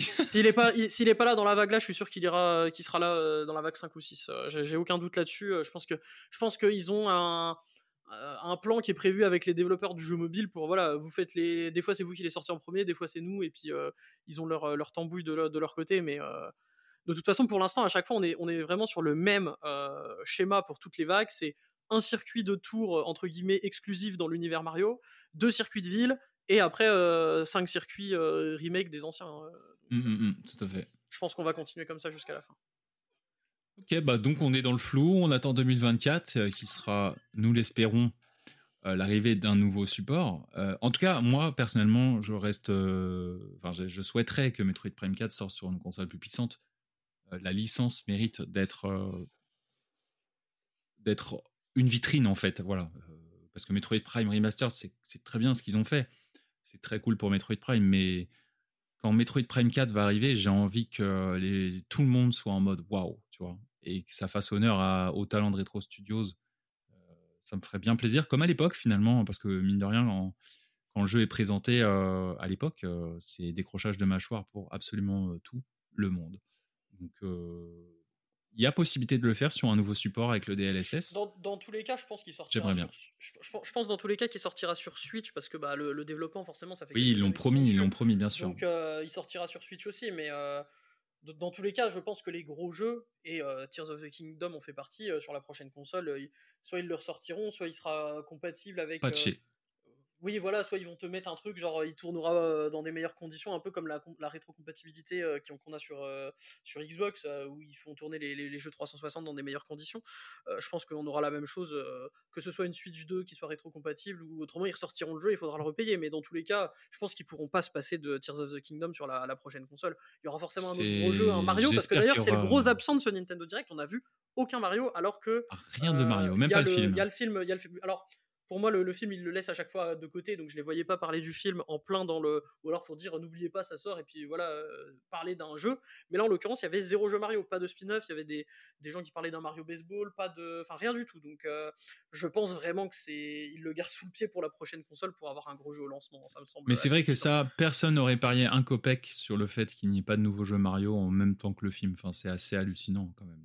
Bah, si tu regardes tous les, toutes les licences de jeux vidéo qui sont sorties en film, il n'y a jamais eu de jeux qui, est sorti- qui sont sortis en même temps. Euh, Détective Pikachu, il n'y avait pas de Pokémon. Euh, Sonic, il n'y a pas de jeux Sonic qui sont sortis en même temps. Là, le, le seul jeu Sonic, c'est Sonic Forces qui est sorti 6 mois plus tard. Je pense aussi qu'ils peuvent se dire que ça peut peut-être brouiller les... la communication sur la licence. Tu as envie de parler du film ou tu as envie de parler du jeu, mais tu fais pas les deux en même temps. Je, je ne sais pas. De toute façon, si des gens ont envie bête. de jouer à un Mario sur Switch après le film, et qu'ils l'ont pas fait, bah il y en a, il y a déjà Mario Odyssey qui est dispo, il y a déjà d'autres jeux, donc je pense qu'il n'y a pas forcément besoin d'un autre Mario pour, euh, surtout, surtout si c'est un Mario qui a pas le même design que le film d'ailleurs, euh, je pense qu'il n'y a pas besoin de, faire un nouveau jeu euh, juste pour ça quoi. C'est vrai, c'est vrai. Tu as raison. Bon, bah écoutez, voilà, on, a fait le tour, je pense, de ce qui va se passer peut-être plus tard. En tout cas, ce notre vision, celle du conseil, attention. Et maintenant, bah, je vous propose de faire un petit tour de table de à quoi vous avez joué là depuis le dernier podcast, sur quoi vous êtes actuellement. Euh, Thomayo, tiens. Eh ben moi j'ai pas beaucoup bougé, hein. je, suis toujours sur... je suis toujours sur Dragon Quest, je suis dans la partie 2 euh, qui d'ailleurs me, me tombe un peu des mains bizarrement, je sais que ça m'était pas arrivé la première fois, mais là euh, le fait de devoir euh, retrouver tous les membres de son équipe et tout, d'avoir une équipe réduite, euh, j'y joue beaucoup moins que, que, que ce que je faisais sur la première partie. À côté de ça, bah, là, forcément là il y a le, le festival Splatoon, team chocolat au lait, chocolat noir ou chocolat blanc, donc forcément... Ah, attendez, il faut répondre à cette question, on n'a pas le choix. Là, Là, vous êtes, vous êtes piégé là. En plus, il y a le citant, attention, ah, c'est fan de chocolat, là, c'est Monsieur Chocolat ici. euh, moi, moi, moi, moi je suis dans la team chocolat au lait, euh, chocolat noir c'est Oh là acceptable. là là là là. Mais le mec, il préfère Xenoblade à Pikmin, il aime le chocolat au lait, quoi. C'est pas possible, Octopass 2. Non mais. Citant, je te pose pas la question, chocolat noir. Chocolat noir. Et moi, chocolat blanc, let's go Oh non Oui, Je allez suis désespéré. Je suis désespéré. Non, en vrai, euh, évidemment, j'aime tous les chocolats, mais chocolat blanc, qui n'est pas de chocolat, rappelons-le, hein, c'est de la graisse de cacao, hein, tout simplement. Euh, Mais en tout cas, voilà, c'est euh, je, je- là j'ai joué aujourd'hui donc un peu à, à- à Splatoon. Et puis sinon, bah je continue un peu à refaire un peu les les jeux DS 3DS que j'achète en, en rétro. donc récemment, je me suis racheté Yoshi's Island DS qui est, qui est clairement pas ouf comme qui est clairement pas ouf Oh là comme là. jeu. Et puis Ah, euh, c'est c'est dur, hein. celui-là. bah, dur. en vrai, en vrai, ça, c'est un jeu très difficile. hein. Je me souviens que quand j'étais gosse, j'étais passé de Mario 64 DS euh, et euh, New Super Mario Bros à Yoshi's Island. euh, les derniers niveaux, ils sont waouh, euh, vénères. Hein, t'as, t'as, t'as des trucs. De, Oui, je l'ai fait. T'as de la lave, tu les touches, hop, t'es mort direct. Faut tout recommencer. T'es ah d'accord, bah c'est sympa. Donc euh, non non voilà. Ça, je pourrais faire un podcast sur pourquoi, sur pourquoi Yoshi's Island c'est devenu moyen. Bah, c'est pire que ça. J'ai vu, euh, j'ai vu un, un youtubeur anglais euh, qui s'appelle Arlo, je crois, qui a une petite marionnette bleue, euh, qui a fait, euh, qui a demandé à ses abonnés de faire des des opinions impopulaires et de les balancer, puis du coup il donnait son avis dessus. Et il y a un mec qui a dit, euh, les mecs, il faut se rendre à l'évidence, Yoshi's Island, c'est juste la pire série. Yoshi, c'est la pire série Nintendo, en fait. Il y a aucun jeu bien à part le premier. Oui, bah oui. Bah, c'est ça. non, mais c'est. Aucun jeu bien, ça pousse un peu fort. Oui, oui, non mais enfin, le, le Yo- non, Yoshi Yoshi's Island- Island DS c'était bon, mais en fait, moi je vais le faire en rapide. L'essence de Yoshi's Island est décédée après la suite en fait. C'est-à-dire que Yoshi's Island c'est un jeu un peu angoissant qui, fait un peu peur. D'ailleurs, on le doit euh, notamment à sa musique et sa mise en scène parfois. Euh, les OST, enfin l'OST de, écoutez, hein, franchement, faites ce, faites ce travail-là d'écouter juste l'OST du premier Yoshi's Island, donc Super Mario World 2 sur SNES, et ensuite écoutez celui de Yoshi's Island DS. Ce n'est plus le même jeu en fait. Et en fait, du coup, quand tu joues au jeu, déjà rien que ça, en termes d'immersion, ça ne te procure rien à voir. C'est-à-dire que Yoshi's Island DS, c'est euh, tout est beau, tout il est mignon, c'est fantastique, il n'y a, y a rien qui te, qui te pèse. Alors que le premier, c'est un jeu où c'est mystérieux, tu, tu te sens pas bien, euh, les combats de boss sont stressants, euh, t'es sans cesse. euh, bah ouais, c'est pesant le fait que Mario est sans, sans arrêt en train de se faire péter et, et pleurer.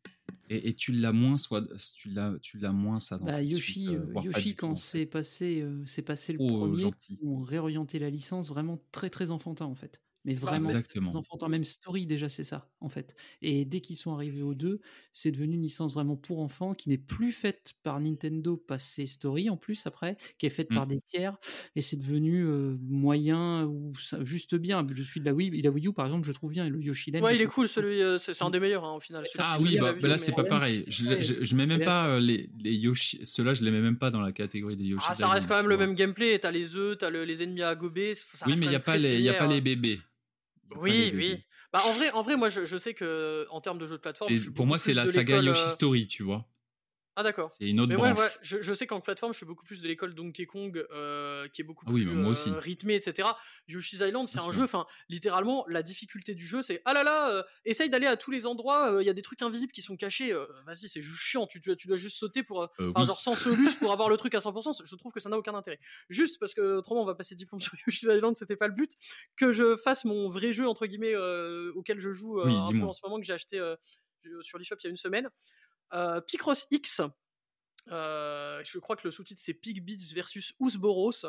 Euh, c'est un c'est un jeu donc qui est développé par euh, Jupiter, donc ceux qui font la série des Picross S, si, si je me trompe pas, est au septième ou huitième épisode maintenant. Mais c'est un jeu qui a la particularité de ne pas proposer des grosses grilles, c'est un jeu qui propose uniquement des Picross avec des grilles de 5x5, et en fait il faut faire du speedrun dessus, c'est-à-dire que euh, le principe c'est euh, donc c'est jouable à la fois au tactile et au bouton. Et donc le principe c'est on a des grilles super simples et, qu'il faut faire très rapidement. Et le jeu va nous mettre des petits trucs pour nous emmerder du style les chiffres sur les lignes et les colonnes tournent dans tous les sens donc t'arrives pas à savoir bien si c'est un 2 ou un 5 ou etc. Donc c'est pas très pratique. Tu vas avoir par exemple des Picross où il faut résoudre les lignes dans un ordre précis ce qui fait que bah, des fois t'es un peu embêté parce que t'as besoin de, des informations de la ligne 5 pour faire la ligne 1 donc quand on te demande de commencer par la ligne 1 bah faut dire ok alors la ligne 5 c'est ça donc voilà, ça te donne des petites mécaniques de réflexion un peu différentes. Et moi, je sais que mon, mode préféré, c'est euh, en gros, euh, tu dois tracer un chemin, c'est-à-dire que toutes les cases du Picross à colorier forment un chemin à la base, donc ça te force à réfléchir différemment de ce que tu as l'habitude de faire pour du Picross. Ce que je trouve juste un tout petit peu dommage, c'est qu'il y a un mode multi en ligne, mais c'est censé, alors bon, même s'il y a un classement à la fin, c'est-à-dire que tu as celui qui a marqué le plus de points, etc., c'est de la coop, et je trouve ça dommage qu'ils aient pas mis, qu'ils aient pas profité de ce, mode de jeu un peu plus rapide pour du Picross, parce que Picross à la base c'est quand même un, jeu où on prend son temps, etc., pour réfléchir. Je trouve ça dommage qu'ils aient pas mis un mode versus à la Tetris ou à la Puyo, où justement tu, quand tu réussis un Picross super vite, t'envoies des saloperies à ton adversaire, et c'est un jeu qui s'y serait vachement bien prêté, donc c'est un peu dommage qu'ils aient pas mis ça, mais ça reste quand même super sympa, voilà, si on est fan de Picross, d'avoir une, un- une façon de jouer qui est très différente des, Picross habituels. Ça coûte un peu cher, hein, c'est vendu à 19,99. C'est pour ça que j'ai profité de le prendre avant la fin du mois de janvier parce qu'il il y avait l'offre qui permettait de doubler les points or, donc c'est pour ça que je l'ai pris à ce moment-là. Mais euh, voilà, c'est quand même un jeu que je recommence, Picross X, euh, qui est quand même euh, très sympa. Voilà. Très bien, bah, merci pour ton retour. Euh, Mon cher Citan, à quoi ça joue? Euh, Fire Emblem en Engage de mon côté, euh, passer une introduction euh, Weebland euh, ultra bizarre dans Fire Emblem à base de musique rock pop japonaise, tu te demandes bien as mis les pieds dans la première intro de Fire Emblem, tu fais mais qu'est-ce qui se passe chez Intelligent System? Et un design euh, des personnages et une écriture un peu, euh, comment dire, euh, simplissime au niveau des personnages et naïve, enfin naïve, oui, plutôt simplette même, plutôt que naïve, parce que naïve ça pourrait avoir un bon côté des personnages. À ce niveau-là, c'est pas du tout le meilleur Fire Emblem.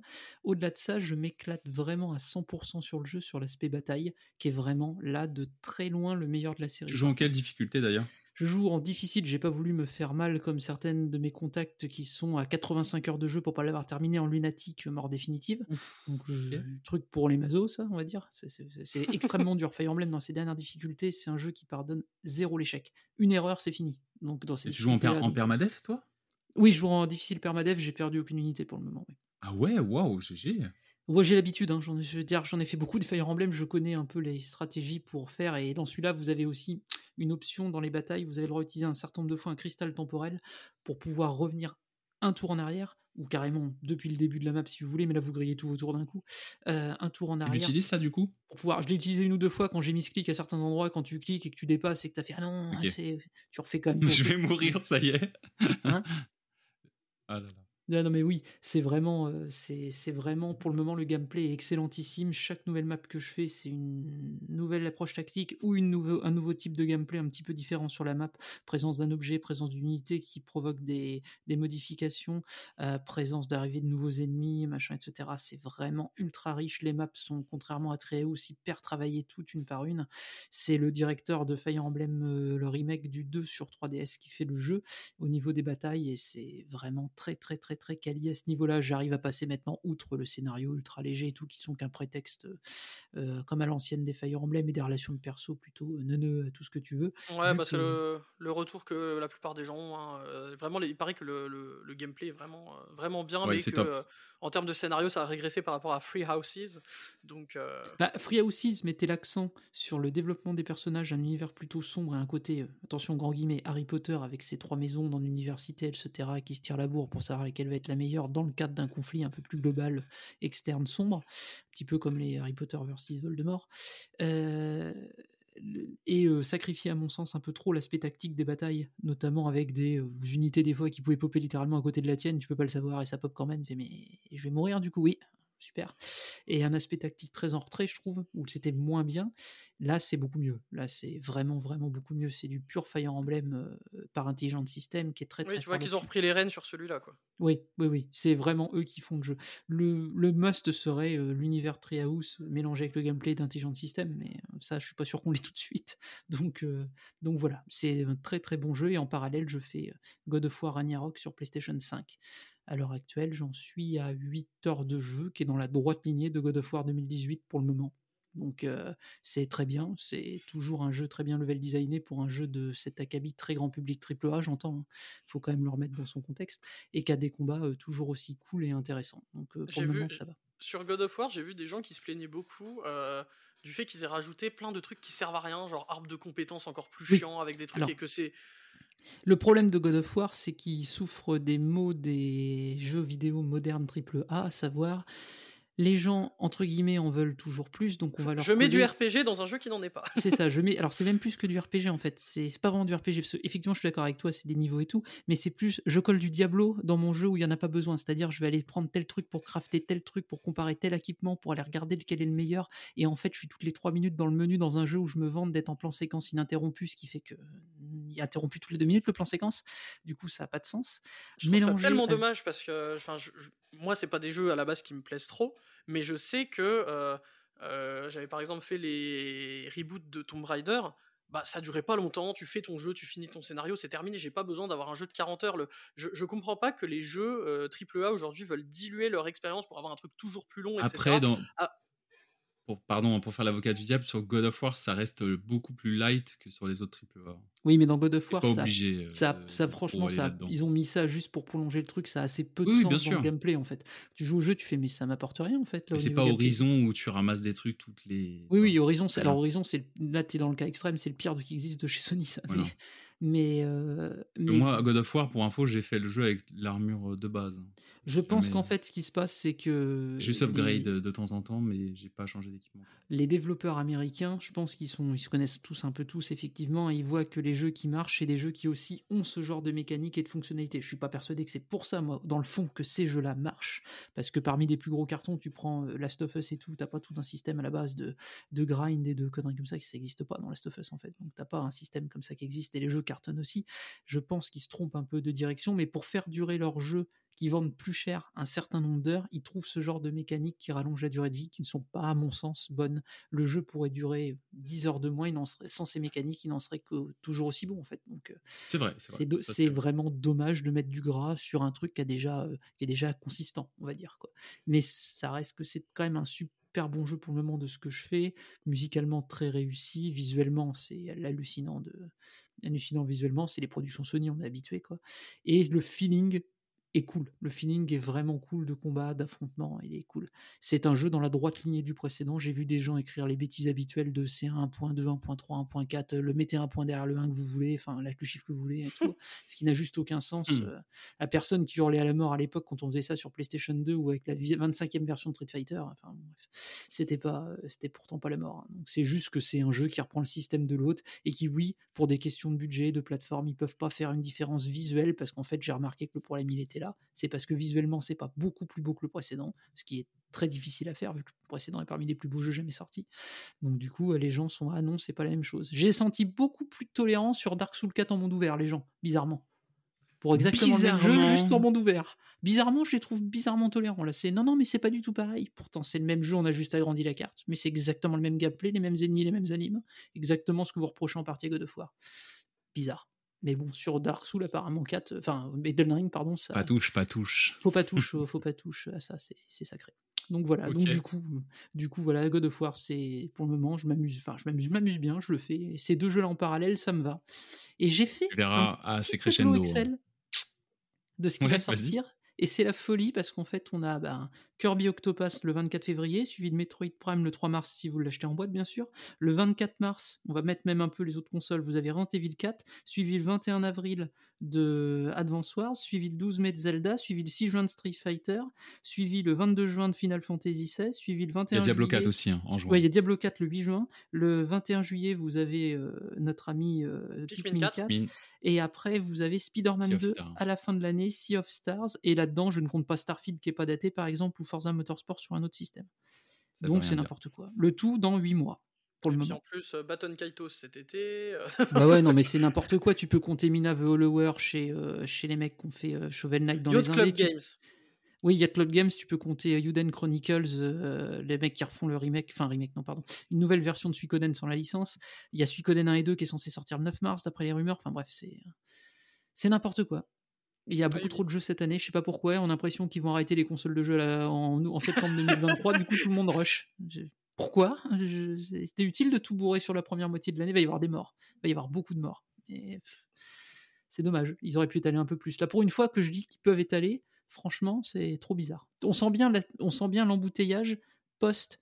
euh, Covid dans, dans le sens où j'entends les studios ont pédalé et là ils ont réussi à un peu avancer du coup ça sort ce qui était dans ces périodes là de dev et tu sens bien quoi que ça sort qu'on évacue on évacue ce qu'on a quoi c'est c'est étrange mais tant mieux parce que tout le monde en aura pour ses goûts. Il y a vraiment tout type de jeu, tout type de production et beaucoup, beaucoup, beaucoup de qualité cette année. Pour en tout cas à venir. Et ça, ça fait très, très plaisir. Eh ben, il ne nous reste plus qu'à avoir les, les jeux auxquels joue notre présentateur favori. Merci beaucoup. Bah écoutez, un, un petit jeu euh, pas des moindres, euh, c'est un petit Kirby.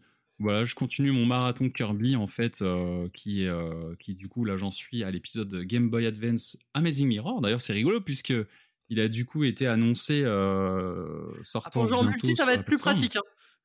Ah, ça va être plus pratique. Parce que justement, le multi, parlons-en.